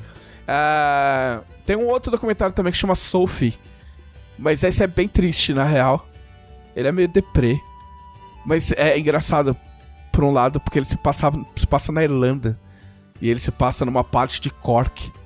E aí ele, tipo, os- contando uns acontecimentos super trágicos. E eu ficava olhando e falava, caralho, eu queria morar três meses nesse lugar. É tão bonito. Que lugar bonito. né? É. É tão legal. E eu tenho amigos em Cork, tá ligado? E eu fiquei muito tipo, nossa, eu preciso ir pra Cork. Tá ligado? e o sotaque das pessoas fazendo os depoimentos. E eu, tipo, caralho. Tadinha da Sophie, mas eu queria ir. Mas é isso. É, senão eu, eu já dominei o podcast. Vocês- falam aí o que der, o que sobrar. Foda-se. Eu não participei semana passada. Foda-se, tem direito. Tava acumulado. Justíssimo. Tava acumulado. É. Justíssimo.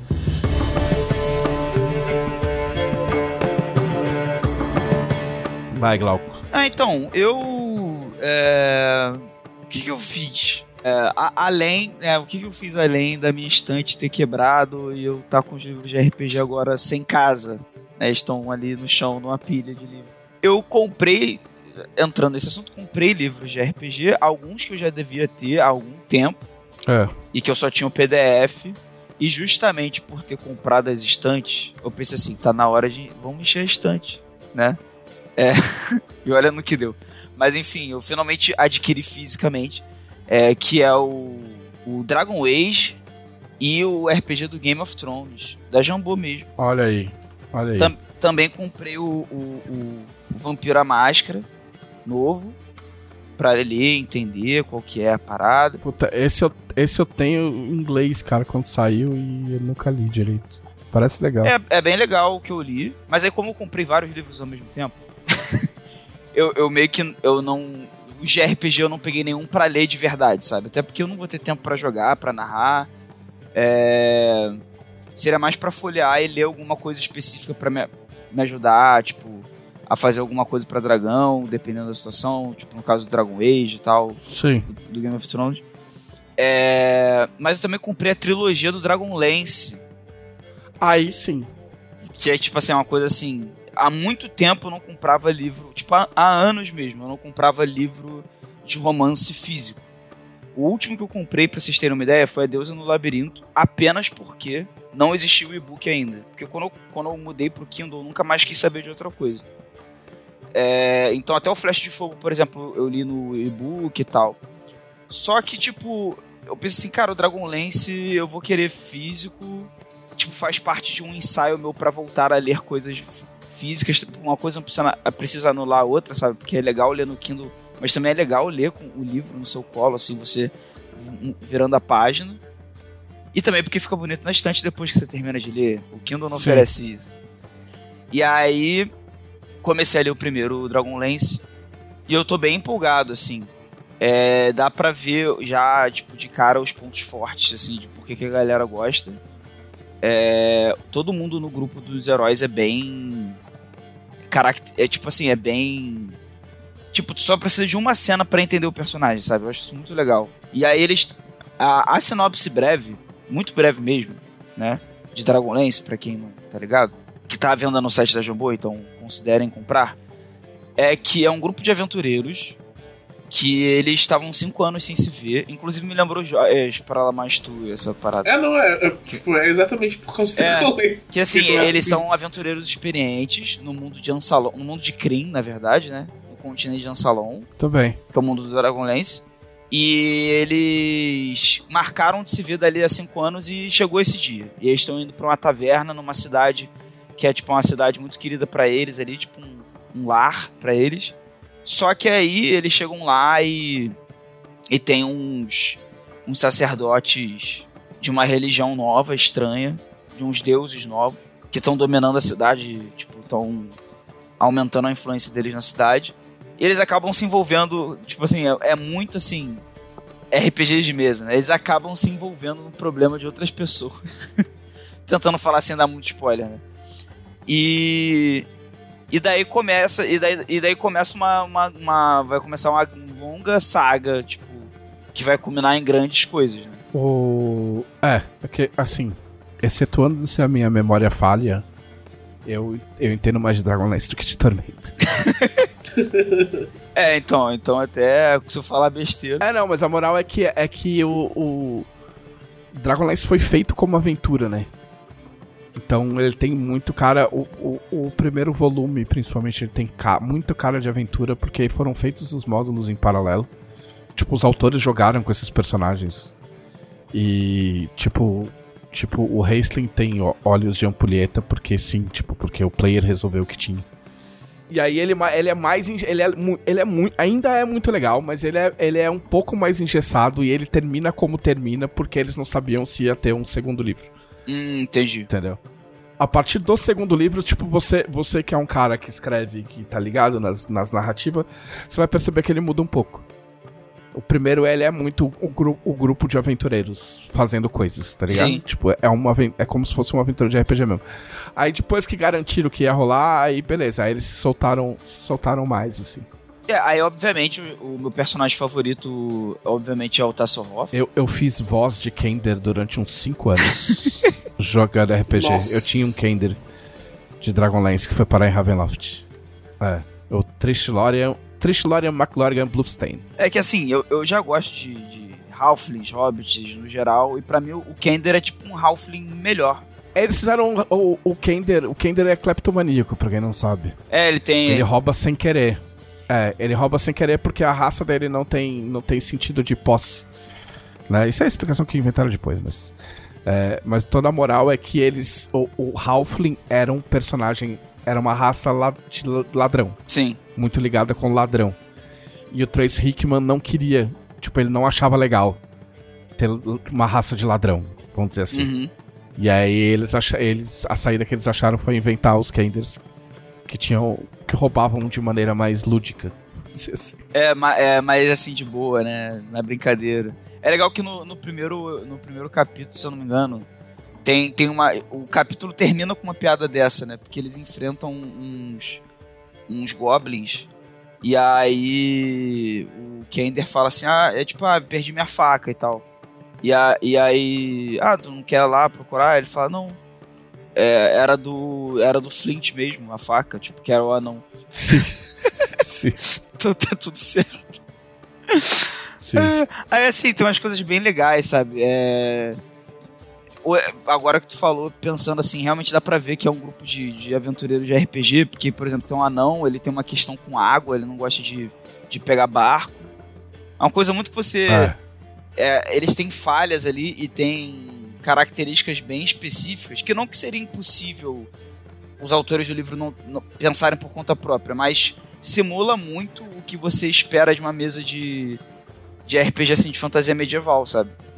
Aí eu acho, eu acho muito legal. Assim, me lembrou, porque eu li Inimigo do Mundo muito antes de estar lendo Dragonlance. Olha só as voltas que o mundo dá, né? Me lembrou Inimigo do Mundo nesse sentido um pouco, porque também começa meio assim, tipo, é um grupo de aventureiros e cada um tem a sua coisinha e no que, que eles são bons, o que não são bons. É... E você tá acompanhando a minha história do grupo, assim. Então, achei E aí- legal. E aí eu, eu te dou uma chance pra você adivinhar de qual cenário o Leonel gosta e mestrou muitos É, anos. pois é. É, Então dá pra ver da onde vem. E, e eu entrei num. Aí saindo um pouco aqui, dando um- uma leve viajada, eu entrei um pouco. na- Teve uma época que eu comecei a pesquisar é, autores dos autores favoritos, dos meus autores favoritos, assim. Então, quando eu decidi ler Dragonlance, foi porque eu tava vendo umas coisas de, de cavalaria, tipo assim, de cavalaria em mundo medieval, pesquisas mesmo minhas, pra coisas minhas, assim, que podem até se refletir em Arthur, mas mais por coisas minhas. Acabei até criando uma personagem numa mesa que eu vou jogar, que é uma kobold cavaleira. Aham. E aí eu tenho um livro do Dragonlance da terceira edição, que tipo, eu, eu fiz uma campanha em Dragonlance sem nunca ter lido os romances, assim. É, eu já não lembrava de mais nada, porque minha memória é muito ruim, tipo, da lore do mundo em si, lembrava vagamente. Falei assim, pô, tá aí, né? Eu devia ler os romances. E aí eu lembrei, pô, é, realmente, os romances são inspiração do Trevisan e do Leonel, né? Então, aí eu lembrei, eu, eu cheguei a fazer um mapinha, assim, de conexões. Eu falei, pô, então é mais um motivo. É... Quando eu vou, é, quando eu vou ler ou jogar alguma coisa e, e isso é referência de alguém que eu já li e gostei do que faz, aí é mais um. me incentiva mais, assim, porque eu tô meio que descobrindo a genealogia das pessoas, sabe? Do que, que elas estão curtindo e tal. Eu acho que eu descobri isso até num, num livro que. que eu gostei muito que eu li, que é o Roube como um artista, que o autor fala isso. Sim. Então é interessante. É, é, não, e é louco pensar que esses livros têm 38 anos. Caraca, né? Tipo, e segura, e segura muito, assim. No, no segundo volume tem um personagem que é o meu personagem favorito.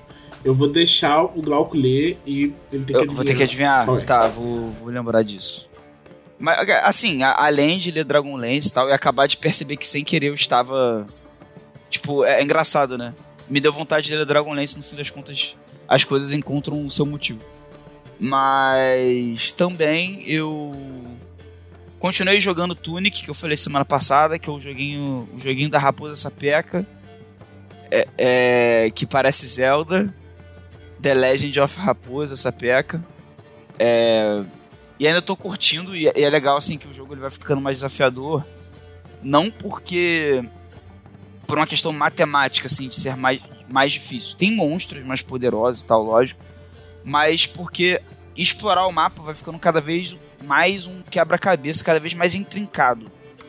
Porque você já começa a ficar assim, caraca, eu- quando você começa a explorar o jogo, o mundo é meio aberto, assim, sabe? Televisão não tava aqui no Sim, eu, jo- eu joguei um pouco. é, só que, assim como em, jogos do Zelda, normalmente você vai começar por um caminho ou outro ali, com mais ou menos dificuldade. É, não tem nada te pegando pela mão.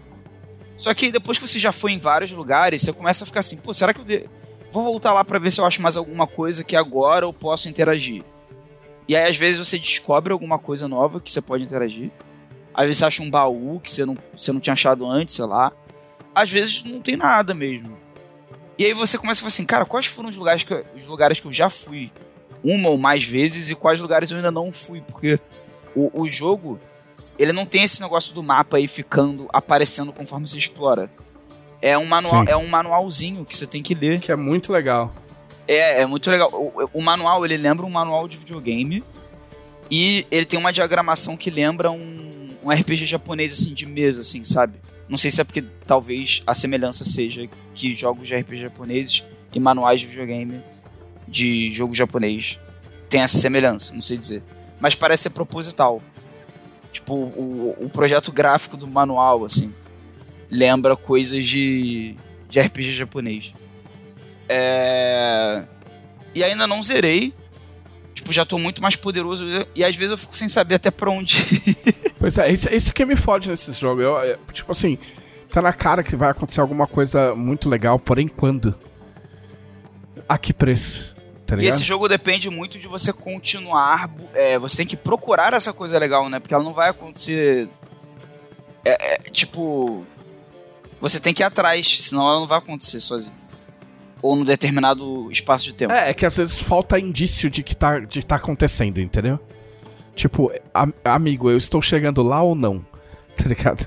Sim. Entendeu? Tipo, me dá uma pista. É que é, é mais ou menos o que eu tô passando, porque chegou uma hora que eu falei assim, pô, esse aqui parece o final do jogo, né? Mas não é. então. Fica assim, ó, eu tenho que andar mais pelo mundo aí então. E aí é isso. Basicamente que eu. Que eu, que eu andei fazendo essa semana, acho que é isso. Ah, como eu falei, criei uma personagem. é, vou falar dela um pouquinho. Uma kobold. É, cavaleira. Tipo paladino, assim, só que numa ideia de cavaleira e que era de uma tribo de kobolds e que já tinha aparecido na aventura antes. Tipo, eu tô, meio que eu tô entrando numa mesa que já tava, já tava rolando. Tipo, vai ser no, no nível 7. E aí a parada dela é que ela é tipo aquela cavaleira mesmo. É. Não é uma reinterpretação, ela é uma cavaleira do bem. Que ela quer redimir os inimigos na medida do possível óbvio. Se ela tiver, se ela tiver que tomar medidas extremas, ela vai tomar. E que, e que tipo assim, ela sabe motivar e ajudar os, os aliados, assim, sabe? E aí foi o nome dela eu coloquei de Bellatrix, porque lembra um pouco. É, esse final X lembra algo meio dracônico, tipo de kobold, sei lá. Mas é um nome que ainda remete a uma coisa que poderia ser de uma cavaleira, assim, que é um nome. Não é um nome exatamente kobold. Olha só, curiosamente, só, só curiosamente, tipo, fazer um. O Dragonlance tem uma fase que é a quinta era, né? Ah, é, né? Que é a mais sem graça, mas tudo bem. E aí na quinta era, os caras resolvem colocar, chegar, tipo, chegam uns dragões, tipo, muito, muito, muito gigantes. E dominam, e dominam o mundo. E a dragoa mais fodona, que é a dragoa vermelha, chama Malistrix. Só pra... Ah, então. é, eu sabia que eu já tinha ouvido alguma coisa assim. Provavelmente foi quando eu li o guia de campanha do Dragonlance. E, tipo, nome- algum nome acabava com X. É, Malistrix.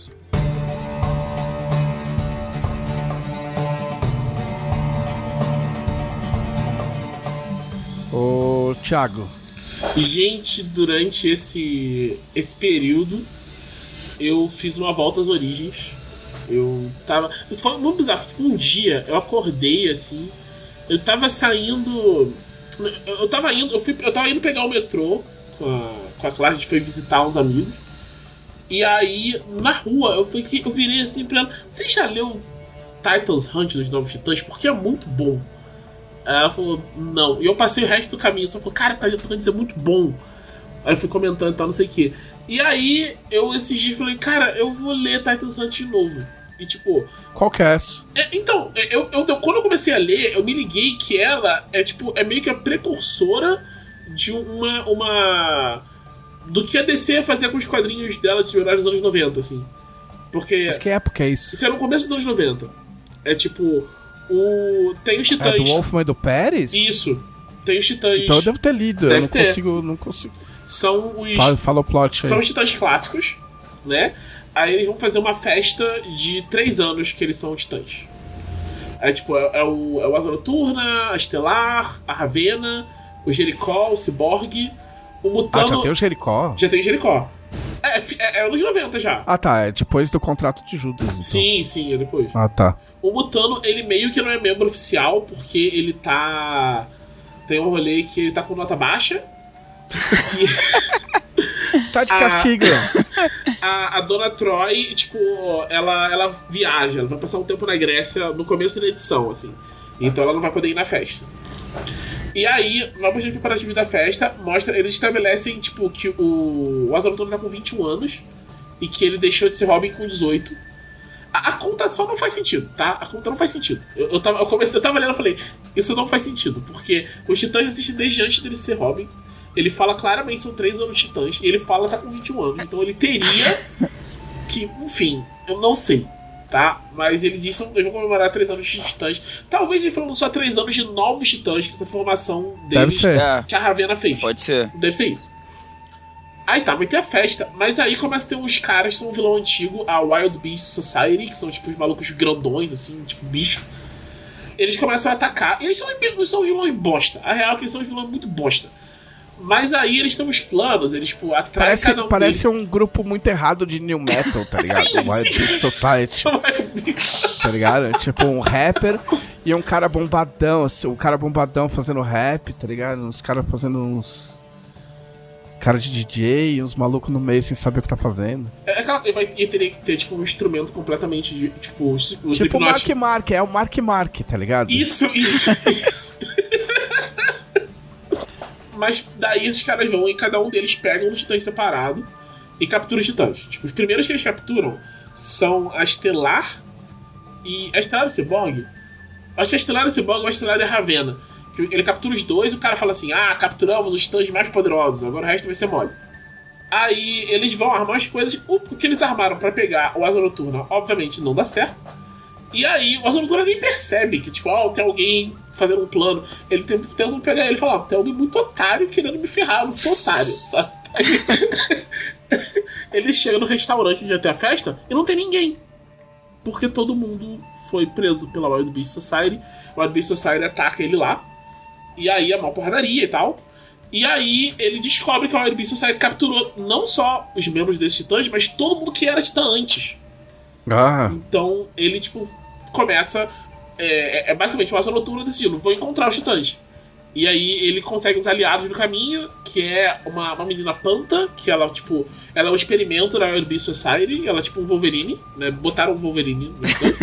Ok. E o, o Fantasma, que é um cara, o Danny Chase, que era um, um personagem do.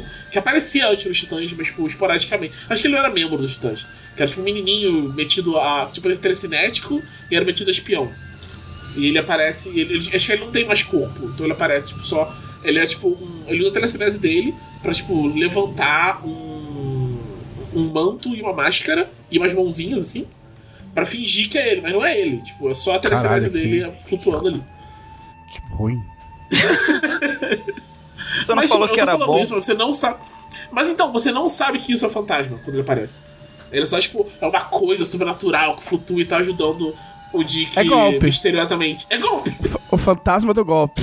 Aí você pensa, eu, eu pensei quando eu era moleque primeira vez, pensei, caraca, é um fantasma de verdade. E lembro de pensar isso primeiro, antes de falar o nome. Sim. Né? Que o, o, o Dick tá tipo, quem é essa coisa? Quem é esse fantasma? Tá ajudando o Dick. Aí o Dick chega, quem é você? Ele, sou o fantasma. Eu, ah, nossa, é o fantasma. tá ligado? E aí, tipo, eu fui reler e, tipo, uma coisa engraçada, que essa primeira edição, que mostra sendo atacado e não sei o quê, eu não tinha lido quando eu era criança. A primeira edição que eu li era, já era o Dick indo atrás dos titãs. Então, é, Tendo Ah, eu esse lembro desse contexto- louco. o fantasma, né? É, puta, eu odiava essa fase. Ah, eu, nossa, eu, eu adorava. Eu- É Sim, porque eu acho que isso aí é logo depois do. É logo depois do, do contrato de Judas, eu acho. E o. Deve ser a época que o. Que o Jorge Pérez saiu. E aí entra outro desenhista. E eu falei, ah, vai não, eu tomar no acho, cu. que ainda, eu acho que ainda é o Jorge Pérez, pelo, pela arte da época. Deixa eu ver aqui, eu É lembro que- é que edição. É que tinha uns caras parecidos. Tinha, tinha, tinha um cara chamado Eduardo Barreto, que desenhava os Titãs. E desenhou depois o Jorge Pérez. Que você falava, tipo, não é o Jorge Pérez, filho da puta. Deixa eu ver, não, Titãs 71 Co- como que chama. Como que chama a saga? Titans Hunt? é o Wolfman. Ah, é, é verdade, mudou. É o Tom Grumet Quem que era? faz arte. Ah, isso. Que é o cara que depois foi fazer o Superboy. Isso, era, minha- era o meu segundo chute, era, era esse cara. Era Tom Grumet. Muito bem. Não tô tão ruim. E aí, é, tem, tem todo esse rolê, né? E eles vão indo atrás dos titãs, vão encontrando eles um a um. E, e é um negócio muito, tipo, basicamente quebrou os titãs inteiros, né? E ele vai tentando montar os pedaços. E, tipo, quando eu, tava, ter- quando eu terminei de ler, eu fiquei, cara, isso foi o que a DC fez com todos os super-heróis principais no resto dos anos 90, né? Aí matou o Superman, quebrou as costas do Batman, arrancou a mão do Aquaman, fez um Lanterna Verde pirar, matou o Arqueiro Verde, trocou a Mulher Maravilha. Só o Flash, nada com o Flash. Mas, E o tipo, Flash, tipo, foda-se. Não, se bem que trocou o Flash, sim. Não, nessa época não. Nessa época já era o, o, o Barry. O Barry trocou em tipo 80 e pouco. Ah, não, era o Wally West. É, já era o Wally. Já era o Wally. Era o Wally desde 86, eu acho. Aí vai trocar de volta pro Barry em tipo 2004. Um negócio assim. É, ele troca depois da, depois da crise, quando morre o Wally West. Isso. O, o Barry Allen. Que acho que é 86 mesmo, né? A crise acho é Mas as histórias dos Titãs. É. Ó, toda a história dos Titãs é isso aí, tipo, alguém pega. Alguém pega eles separados e sobra o Robin. Né? Ou só E, aí, Noturna. e aí ele resolve. Porque sempre. Eu, fico- eu tava, eu lembro que ainda criança, olhando isso, tipo, tem uma- umas edições nesse começo, como tá sol essa noturna, que ele, tipo, o maluco é um monstro, tá ligado? Ele entra furtivo nos negócios, tem tipo 50 Wild Beasts, tipo, seres dominados, alterados geneticamente, ele enfia porrada em todo mundo. eu fico pensando, por que esse maluco precisa dos titãs, tá ligado? Olha o que, que ele faz na vida. Ele é a melhor coisa se você não tem o Batman, tá ligado? Tipo, ele é o auxiliar do Batman. Ele é o trainee do Batman. Ele tem, ele tem essa aura de ser o cara preparado. É. É tipo, cala a boca, seu louco. Eu treinei com o Batman. Porra. Só se o? Batman Tipo- tiver na história também, aí ele não é mesmo. Aí é o Batman. É. Mas foda que ele só o Jason Todd que roubou o pneu do Batmóvel, mano. Esse aí, esse aí, eu acho o roteirista que mandou cara roubou o pneu do Batmóvel. Só não roubou toca-fita porque não tinha mais toca-fita naquela época. Aí eu fico imagino, imaginando o Pete Miriam, assim, então o menino chega e rouba a roda do Batmóvel. Aí todo mundo rindo, cara, não, não, tô falando sério. É isso de verdade que vai acontecer. É, eu não sei se o, se o Glauco tá achando que a gente tá zoando, mas é real. Não, eu acredito, eu A acredito. história era essa mesmo. A que tinha na capa, se eu não me engano. Uhum. Ele roubando o pneu e o Batman É porque é engraçado porque isso supõe que o Batman tem estacionado o Batmóvel em algum lugar. o que é uma coisa estranha de imaginar, né? O Batman assim, pera aí, vou parar aqui no posto. Aí ele. Imagina o, fla, o flanelinha, tipo, pode estressar, estressa mais, campeão. Mais, vai mais, vem mais. Eu acho mais bizarro que, tipo, Aí parou, parou, parou. ele viu o moleque, caraca, o moleque roubou meu pneu, que eu moro lá em casa. Pô, é, é um grande programa de. né? De reeducação aí, né? Do Batman. Não, como, como eu mencionei na, Tu quer virar um ninja treinado na, na, na DB que a gente tem a adaptação do Batman, a favor da justiça? Rouba o pneu do Batman. tem um trecho que fala assim: o- o- ele é conhecido por adotar jovens brancos de cabelo preto e olho azul com habilidades acrobáticas. São três, mano. Ele adotou três. Tem um padrão aí. Mas aí eu fiquei nessa, foi, eu, eu li o, o Titans Hunt, ele tem algumas coisas que eu não entendi quando eu era moleque, eu entendi melhor depois. Tem muita coisa de Guerra Fria, que tem uma parte na, na Rússia e tal. Que é meio bizarro, porque a gente já tinha acabado, mas tinha até essa parte na, na Rússia ainda tem muita rivalidade e tal. É, os, os titãs se sustentavam com merchandising na época, porque eles não queriam depender, tipo, do Batman, sabe? Então eles vendiam aí. boneco pra pagar as contas. Pô, olha aí, ó. Precursor do The Boys, ó. E. hum, aí eu, vi isso e fiquei muito, tipo, querendo revisitar coisas depois disso. E aí eu decidi tentar reler Hunter x Hunter inteiro, que vai voltar Hunter x Hunter finalmente agora, essa. Na, na próxima edição da. Da Jump. E aí eu, eu comecei a ler o primeiro capítulo de Hunter x Hunter e falei, cara, na real acho que eu não vou ler tudo não. Porque Hunter x Hunter é muito bom, mas o começo é muito distante do que Hunter x Hunter se torna lá na frente, né? Ah, show, show Você né? pode né? pular. Pu- Pula o que você não gosta. É, eu acho que eu vou pular, eu vou pegar da parte, da parte que começa a ter o poderzinho, que é onde, onde eu acho mais maneiro. Acho que eu vou começar ali, a ler dali de novo pra me, me inteirar, porque Hunter x Hunter tá, tipo, é, Hunter x Hunter é maneiro e tal, e teve essa pausa muito, acho que foram quatro anos de ato agora, que teve o último, e, e tá numa parte muito confusa. Eu lembro que, tipo, o, o- tem um vilão agora que o poder dele é tão complicado que o. Tipo, ele aparece, aí o mangá para duas páginas e é tipo explicação do poder. Caralho. Caralho. e aí volta o mangá. Livro didático. Né? Não, e ele faz umas coisas assim, o. o o, Togashi, né? É um negócio tipo. É o tipo de coisa que você aprende, tipo, não faça quadrinho assim. E porque o cara, eu tiro o Togashi, ele fala, meu irmão, eu vou fazer o que eu quero e você vai continuar lendo. Vai ler e vai calar a boca. É, você vai ler e vai gostar. Então segura aí, sabe? Porque é, é bizarro, porque tipo, ele faz vários negócios que é, a, são meio que no, no- na contramão do que você espera que aconteça em quadrinho. Na contramão que você espera que aconteça em história. E na contramão você espera que a, a Shonen Jump deixe o cara fazer, né? Tipo, teve. Acho que foi o volume inteiro que o. Antes de deixarem ele fazer pausa, né? Que ele só não finalizou as artes. Tipo, saiu na Jump o bagulho no rascunho. Não tinha fundo, não tinha. não, não tava completo e tal. Sim. E saiu assim mesmo, era tudo rabisco. E tipo, e você lia e gostava, porque eu chuto gasto mesmo. Então não tem muita. não tem muita escapatória. Mas de um jeito ou de outro estou muito empolgado pro, pro retorno de Hunter x Hunter na. Eu acho que é na Jump, nessa próxima Jump que sai agora. Não sei se vai sair no domingo ou na segunda no, no Manga Plus aqui. Que eles, eles variam. de- eu não sei por quê. Às vezes os mangás da Jump saem no domingo às vezes saem na segunda no, no site oficial. Mas tipo, dá tudo pra ler em. E sai com. Em, em português mesmo. Quer dizer, não falaram ainda que Hunter x Hunter vai sair em português. Mas eu, eu duvido muito que não saia. Porque todas as coisas grandes da, da Jump estão lançando em. Tipo. Nas, nas línguas principais que eles têm lá, né? Que é. Sai em japonês, sai em inglês, sai em espanhol e sai em português. Muito bem. Boa sorte. É, vamos ver aí, né? Vamos ver aí o que vem por aí.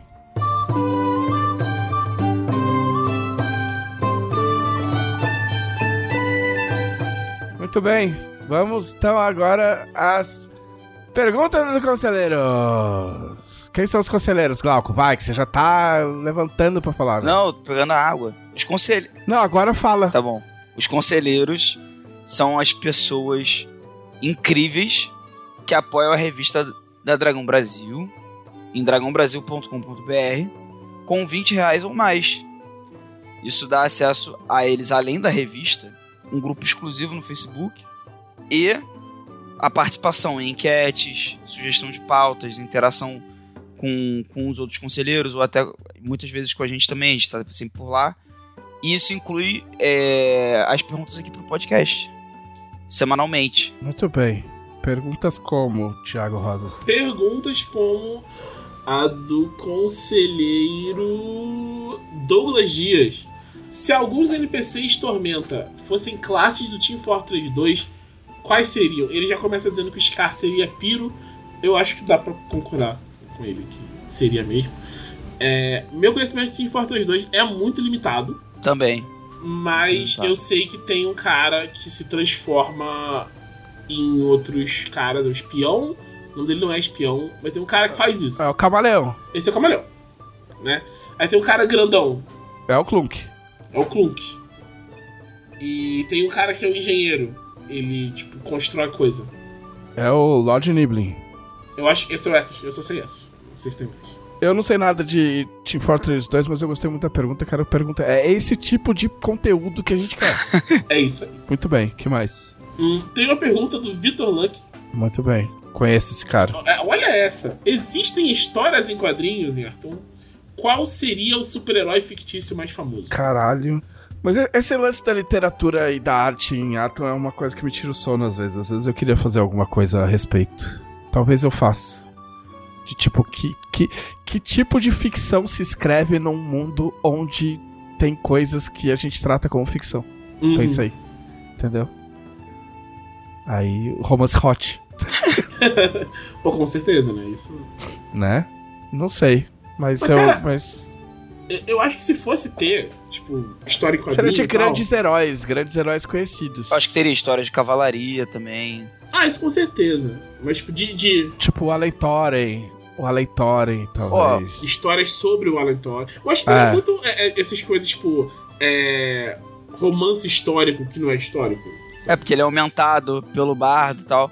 Pô, é, também daria pra ter, tipo, a história de ladrões, tipo, o pai do Sandro.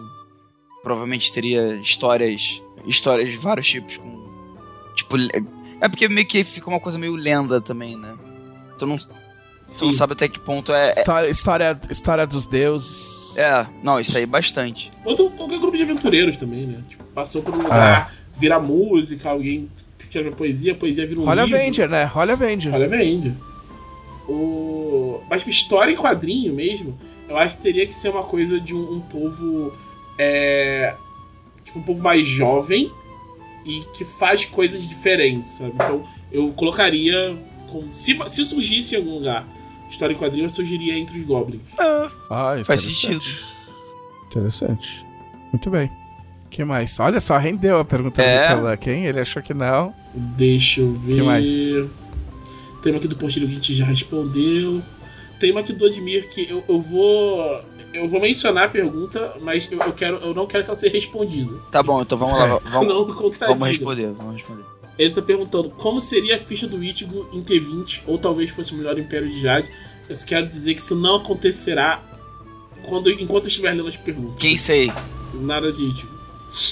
Não, É de Bleach esse cara aí, né? é de É. Bleach, é o protagonista de Ó, Bleach. a, a Camila acabou de devorar Bleach inteiro. Inclusive, semana passada era pra ter um, um podcast especial pro Thiago e pra, pra Camila falarem de Bleach. Não, não rolou por causa da doença. Porque nós dois ficamos. A gente não teve Covid antes que alguém me encheu o saco. Ela tava com alergia e tosse, e eu tenho asma eterna. E... Mas isso ainda aconte- Sim, acontecerá. o Thiago abriu o coração dele no, no episódio passado, mas eu, eu acho que ainda é, é necessário que ele converse com a Camila. Talvez ele chegue Sim. num lugar. Precisamos de uma nova ótica sobre Bleach. Exatamente. O que mais? Tem uma pergunta aqui do Anderson Rosa. Se Arton fosse invadida por um anime HQ cartoon vindo de uma dimensão estranha ao estilo 3GT Victory, qual anime iniciaria a invasão e por quê? Eu acho que Caralho. basicamente o que ele tá perguntando é tipo, e se a Tormenta fosse um anime? Eu acho que é É, isso. sim. Se, um anime, se fosse um anime, seria o Tormenta Alpha. Pois é. Não, mas eu digo, tipo, em vez de Demônio da Tormenta, tá chovendo, em vez de sangue, tá chovendo, Ah, tipo... tá chovendo um anime. Se fosse Dragon Ball, em vez de chover sangue, Caralho. ia chover, sei lá, semente dos deuses.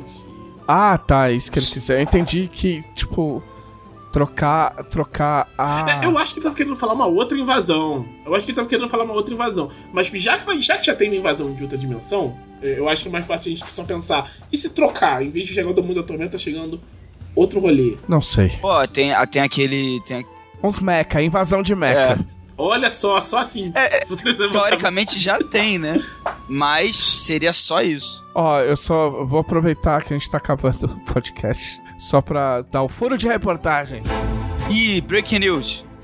Anunciaram Silent Hill 2 Remake Ah. pra PlayStation 5 exclusivo. Ó. É isso. Quem tem PlayStation 5 fica feliz, quem não tem fica triste, que vai ter que esperar não sei lá quanto tempo. Mas não deve ser muito que o povo quer ganhar dinheiro. É, que mais? Vamos ver. Também temos. Uma pergunta de regra, que pergunta de regra não é aqui. Ah, Ah, não, só pra falar que a gente tava zoando a Konami. Os caras não, cons- os cara não souberam setar a Premiere e o vídeo foi inteiro pro ar. tipo, em vez de, de estrear. Tá Eles só subiram o vídeo. só subiram o vídeo. Pô, muito bom. É, dá pra ver que o departamento ali de jogos da Konami tá realmente em boas mãos. É o departamento do foda-se. Tipo, foda-se. Tem, tem mais um aqui. É o Vinícius Cipolotti.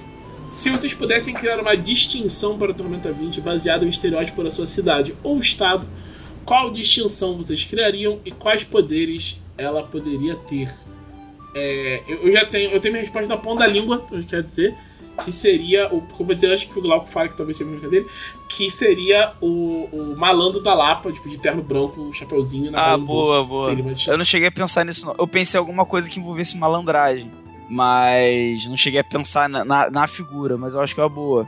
Eu acho que seria legal, porque daria pra ele ser um lance meio de ser malandro e, tipo assim, ter poderes e tal que tem a ver com, pô, usar enganação, essas paradas assim. Só que também uma coisa meio da simpatia da distinção.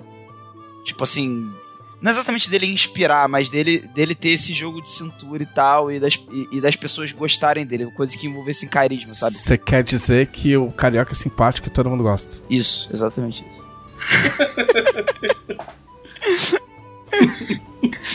É, eu ia fazer ou. Ou. Pô, tem vários em São Paulo, pô. Tem o Faria Limer. Tem tem o Motoboy. Tem o. Pô, motoboy é uma que dá pra fazer Motoboy é né? foda, mano. Motoboy é foda, só que um cavaleiro. É. Cavaleiro de entregas. Nossa. Guilda dos, dos Cavaleiros Entregadores. Ele, ele cavalga com o dobro da velocidade se ele tiver uma carga além do normal. Nossa. Pensa nisso. Por aí vai. Muito bem, vamos aos recados finais. Thiago Rosa. É, pessoal, assistam Oito Nuvens na terça-feira às 8 no Twitch da Jambô.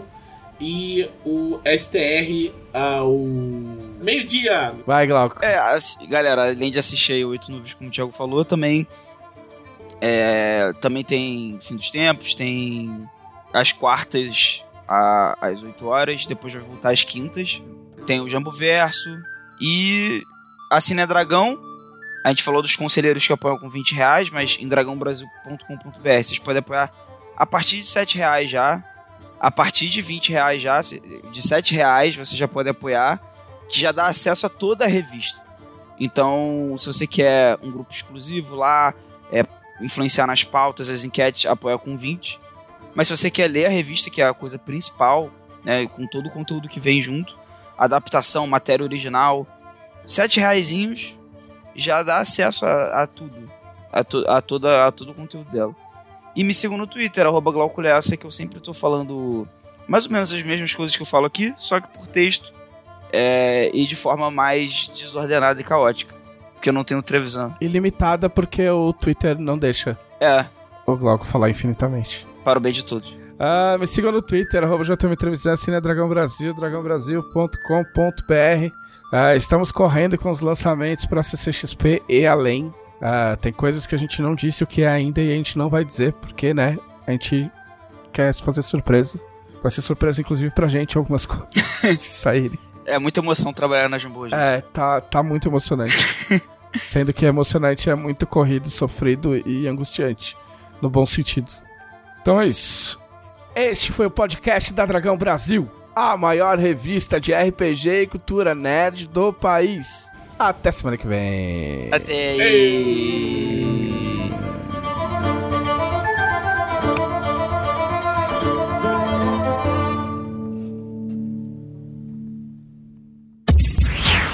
Esse episódio foi editado por Audionias Edições, a sua melhor opção em edições de podcast.